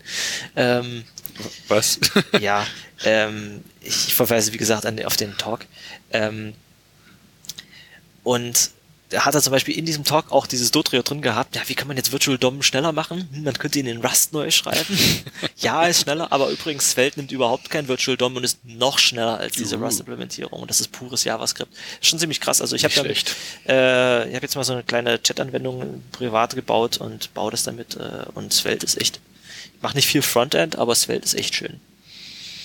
Hast ja damals so. schon mal äh, sehr geliebäugelt mit was, äh, ein bisschen coole Sachen Genau, gezeigt. kann ich, kann ich vielleicht in der nächsten Folge, wenn ich das zu Ende gemacht habe, das Projekt ein bisschen mehr dazu erzählen. Okay. Ja, das waren unsere GitHub-Stars der Woche. Hoffen wir wieder, dass wir in Zukunft wieder weitere coole Projekte finden. Auf jeden Fall. Nee, äh, eine Sache können wir noch machen, nämlich, und zwar haben wir ein paar Podcast-Empfehlungen. Möglicherweise ein paar, mindestens eine. Ja, es ist eine Menge Zeit ins Land gegangen, da muss man natürlich Podcasts hören. Auf jeden Fall. Und zwar möchte ich empfehlen den Podcast Space Tourist, äh, Space Tourist oder Space Tourist einfach auf Deutsch, von dem äh, Stefan Majewski, der auch schon mal Gast hier mit war, äh, beziehungsweise Gast, der hat die, äh, Nee, stimmt, letzte. Kongressfolge hat er quasi fast alleine geschmissen. Cerulean Noises heißt ja sein, äh, sein Podcast-Label, kann man ja fast sagen. Hat er jetzt äh, damit jetzt den zweiten Podcast. Ähm, und der geht in dieser Folge einfach mal durch äh, diverse, aktuell gibt's nur eine Folge, also plant durch diverse äh, Hackerspaces im äh, deutschsprachigen Raum zu gehen und die einfach mal einen Besuch abzustatten und mit denen über ihren Hackerspace zu, äh, zu labern. Und das finde ich ziemlich cool. Geile Sache auf jeden Fall. Also als er äh, für seinen Podcast ähm, gar nicht mal so einfach, gar nicht so einfach, gar nicht so einfach. Auf jeden Fall aus der Richtung. äh, äh, so ein Plug abgegeben hat auf dem letzten, äh, in der Folge, die wir auf dem Kongress ähm, aufgenommen hatten, äh, hatte ich den auch noch gar nicht gehört und noch gar nicht auf dem Schirm gehabt. Ähm, und ich habe mir die drei, vier, fünf Folgen, die er da gemacht hat, zwischendurch mal angehört und ich muss sagen, das ist Super das, informativ und erstaunlich qualitativ das, hochwertig das, das aufbereitet. Production, Production Quality ist schon so, hat so ein bisschen was von so einem NPR-Podcast, muss ich sagen. ist was dran, ja. Äh, bin ich so ein bisschen neidisch geworden. Ich meine, wir haben ja hier gewollt ein Laberformat, aber eigentlich solche Podcasts würde ich auch gerne machen. Das Also wirklich, ist- wo man sich ein Skript äh, überlegt und Dinge sauber einspricht. Ja, ja, aber er hat gemeint, dass er echt Stunden überlegt. braucht, um so eine einzelne Folge irgendwie einzusprechen. Er hat die letzte also ist- Folge, die er rausgebracht hatte, waren einfach bloß äh, Outtakes, wo er fünfmal das gleiche erzählt. Ist Sehr gut auf jeden Fall. Also alles, was der Stefan Majewski so im Podcast-Universum macht, äh, wärmstens empfohlen. Ja, auf jeden Fall. Und äh, es gibt eine Folge, da war er dann wo? Äh, habe Oh, ich natürlich zugemacht. Die, die Folge kam halt vor einer Weile schon wieder raus. Na gut, okay. Also er war bisher im, im Eigenbaukombinat Halle, Oh, aber ich hoffe auch noch äh, mehr coole Sachen in Zukunft. Nice. Ich höre ja, ähm, ich bin, ich bin ja eigentlich äh, nebenbei ähm, Hobbymusiker und ich habe so ein paar Musikpodcasts bei mir in der Liste. Ich weiß nicht, ob Okay. ich die schon mal erzählt habe. Es gibt so ein paar Sachen, die wirklich, wirklich cool sind. Ähm, und ich habe wahrscheinlich schon davon erzählt, es gibt einen, der heißt Switched on Pop. Wenn du jetzt nicht jemand bist, der dir gesagt, ich höre nur Metal oder nur Hip-Hop oder sowas, wenn du ein bisschen offener bist für Musik, Ich zum Beispiel auch Death Metal. für, zum Beispiel auch für aktuelle Popmusik. Nee, nur Death Metal. So, äh, ist der eigentlich extrem empfehlenswert, weil der da reden zwei Songwriter oder Produzenten miteinander über Taylor Swift oder über, was ist jetzt gerade aktuell, Billie Eilish. Ja, und teilweise mit den Musik. Musikern selber und wie Oh, so ein Album okay. zustande gekommen ist. Und das ist definitiv äh, sehr gut. Über den habe ich, glaube ich, schon mal geredet. Wahrscheinlich habe ich auch schon mal über äh, Song Exploder geredet. Song Exploder ist ein sehr geiles Format, wo ein konkreter Song genommen wird und dann mit dem äh, Künstler, was ist ich, äh, was ist hier das letzte, Mumford Sons oder äh, Hosier, äh, Hosier oder was weiß ich, ein paar, viele Sachen kenne ich gar nicht, gehen die dieses eine Lied durch und reden über jedes einzelne Instrument, über jedes Sample, was sie da genommen haben, wie das zustande gekommen ist, die Geschichte dazu und zum Schluss spielen sie das Lied dann im Ganzen ab. Das ist so, wenn du diese einzelnen Sachen, die einzelnen. Erklärungen davon gehört hast und dir dann zum Schluss diese Lied anhörst und nochmal so richtig bewusst irgendein REM-Song mal wieder, also von vorne bis hinten und mit der Erklärung, was der sich bei dem Text gedacht hat, gehört. Äh, wenn es Also gerade mit der Erklärung war das natürlich echt was Richtig gut, auf jeden Fall. Äh, die beiden habe ich eventuell schon mal erwähnt und was jetzt neulich neu in meiner Liste dazugekommen ist, ist Strong Songs, was auch ein Musik- und Spielejournalist, äh, der einfach auch Musiker ist, sich jedes Mal einen Song nimmt und den komplett analysiert und da hat er halt eine Folge über äh, Bohemian Rhapsody gemacht oder über Thriller von Michael Jackson und eine Folge zum Beispiel, was wirklich äh, sehr, sehr spannend war, über Let It Go aus Frozen. und äh, was weiß ich, warum, da ist mittendrin eine Stelle, wo du denkst, hey, was haben sie denn hier gemacht? Da haben sie so einen ganz komischen halbtaktigen Übergang von dem einen in den anderen Teil gemacht, weil es die, die Harmoniefolge war, äh, war, was weiß ich, A, B, C und in dem nächsten Teil war es B, C, A, da so ein bisschen verrutscht einfach in der Harmoniefolge, da haben sie einfach so einen komischen Füller reingebaut. Das sind so die Sachen, äh, höre ich sehr, sehr gerne beim Aufwaschen. Ich meine, wenn wir eh schon bei, äh, bei Podcasts zur Musik sind, äh, kann man auch gleich nochmal eine Empfehlung abgeben für den fantastischen Podcast Sekunde mal von zwei unseren Bekannten. Ach, stimmt, ja. Lukas und Lars. Äh, sehr kurze Folgen, kann man auf jeden Fall mal schnell durchhören, sind aktuell auch nur äh, sechs plus null, also sieben Stück. Ähm, sehr unterhaltsam. Ich, ich finde die großartig und wünsche mir, da gibt's noch viel, viel mehr. Das waren Lukas und Lars. Lars, genau. Ja, die erste Folge war ein Tick anstrengend, aber ich nehme den definitiv mal wieder in meine Nee, Liste. hör mal, die, die, die aktuelle fand ich auch sehr cool zu Earcons, wo sie über quasi Icon, hörbare Icons Ah. äh, reden. Unter anderem über die, äh, die Sounds, die zum Beispiel die DVB abspielt beim Türen schließen oder beim Dim, Ansage dim, machen. Dim, dim, dim. Ja, genau. Das. Das ist das, woran du merkst, wenn du mit dem Zug nach Brandenburg fährst. Das ist nämlich ab einem gewissen Punkt äh, diese Einspieler mit welche nächste, Halt- also wenn du mit der hier regional Bimmelbahn fährst, ab einem gewissen Punkt sind die Einspieler für wie der nächste Ort heißt mit einer anderen Melodie unterlegt. ah, okay. Das ist mir noch nie aufgefallen, aber ich Ja, weiß nicht, weißt wie du, oft ich mit ah, jetzt bin ich jetzt nicht mehr äh, in Sachsen, ich bin jetzt in Brandenburg. Nice. Schön, mal das darüber äh, mit äh, bemerkt. Jo, weißt du, wie, wie viel Zeit schon wieder vergangen ist? Nee, keine Ahnung. Das ist anderthalb Stunden. Krass. Ja, dann würde ich sagen, können wir auch hier mal grob einen Schlussstrich wieder ziehen für heute. Ja, das war die erste Akronymisierbar-Folge nach der längeren Pause und die erste Folge wieder mit Kilian. Aber ist noch nicht die erste 2019, oder? Oder doch? Nee, Die, Nee. die erste 2019 gab es schon im Januar. Ich wollte ja zwischendurch so ein paar äh, Interviewfolgen machen, aber das habe ich äh, nur bedingt durchhalten können, weil es halt auch extrem zeitaufwendig ist, vor allem Leute ranzukriegen und zu finden. Ähm, dementsprechend habe ich es dann irgendwann nicht mehr ganz geschafft. Aber vielleicht, wenn wir uns jetzt gegenseitig mal wieder öfter dran erinnern, dann kriegen wir mal wieder Gäste dazu. Finde ich cool, auf jeden Fall. Äh. Ihr könnt es auch gerne, habe ich jetzt mal eingerichtet, äh, Hendrik ist noch nicht mit drin, aber hoffentlich gleich. ach so, Äh, uns schreiben. Äh, ich habe mal den, den Raum akronymisierbar auf matrix.org mit aufgemacht. Als, als generell, war das nicht schon? nö, wir hatten den Chat zwischen uns beiden, aber wir hatten nicht wirklich den, den Raum. auch wenn der Chat genauso Das heißt, ich bin da jetzt schon drin. Ich habe dich eingeladen vor drei Monaten, Oh, zwei Monaten. ich muss zugeben, dass äh, Aber man muss natürlich auch Matrix nutzen, beziehungsweise Riot äh, aufmachen, den, den Client. Aber wenn ihr äh, Matrix nutzt, in welcher Form auch immer, schaut da gerne mal vorbei. Äh, ich würde mich freuen, einfach mal mit jemandem da zu schreiben, ähm, beziehungsweise Feedbacks zu bekommen oder einfach generell äh, Themenvorschläge, was auch immer. Ihr wollt Gast sein oder auch nicht. das äh, vor allem. Wir- Ich, halt mich, ich unterhalte mich ja sehr gerne mit Leuten, die mehr wissen als ich äh, oder andere Sachen wissen Ich als würde ich. behaupten, sehr viele Leute wissen sehr viel mehr als wir beide. Auf jeden Fall. Und äh, die möchte ich alle hier in dieser Sendung zu ihren speziellen Themen in unserem äh, sehr unstrukturierten Interviewformat. Ja, wollen wir auf jeden Fall haben. mal haben. Also meldet euch, beziehungsweise wir finden euch. Oha. Und äh, diesmal machen wir mal ein bisschen was anders. Äh, ich, wir machen jetzt nicht den Countdown zum Schluss. Ähm, das war die, das, die nächste Folge in eurem Podcatcher beginnt in. Äh, ich habe diesmal Musik. Sehr cool. Was für Musik hast du denn? Haha, und zwar gibt es ähm, einen Gangster-Rapper, der nennt sich äh, STD Out auf YouTube. Also sucht mal nach Dollar STD Out auf YouTube, gibt's äh, mittlerweile so zehn Lieder oder sowas. Und äh, als ich diese Musik gehört habe, habe ich mir gedacht, ja, ja, ich sehe mich in dieser Musik wieder. Als Teenager hast du gegen deine Eltern rebelliert. Als erwachsener Softwareentwickler rebellierst du gegen deine Manager oder gegen Scrum oder gegen das System oder gegen das Leben als Softwareentwickler. Und genau das bringt dieser Rapper in seinen Texten zum, zum Ausdruck. Na dann, lass damit mal das Auto einspielen. Damit äh, verabschieden wir uns äh, von euch Vielen Dank fürs Zuhören. Bis zum nächsten Mal. und äh, jetzt kommt die Kultur.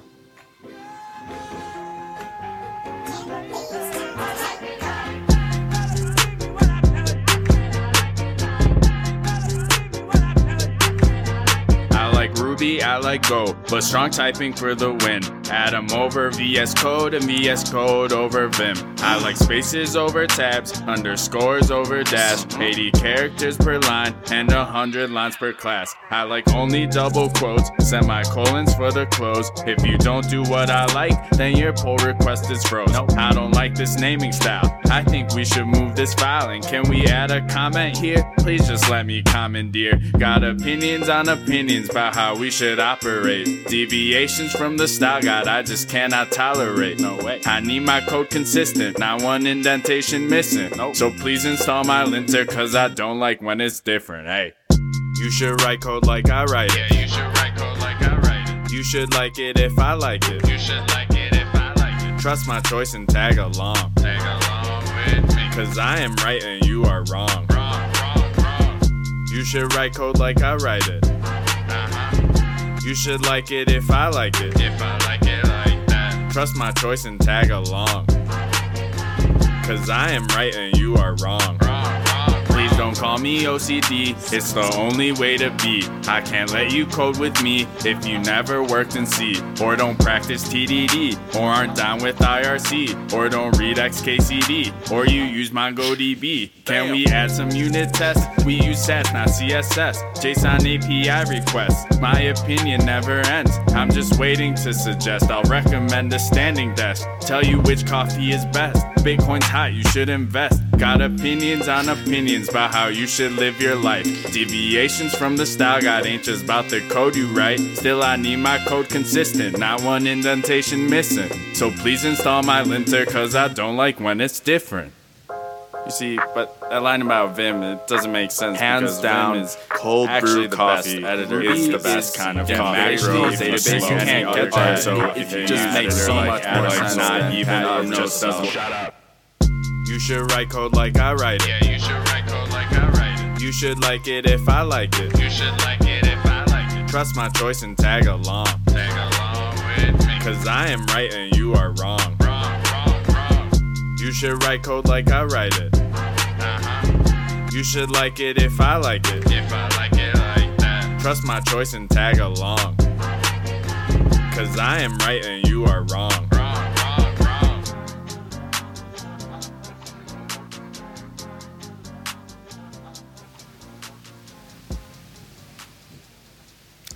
Verarscht. Nächste Folge in 3, Zwei. 1.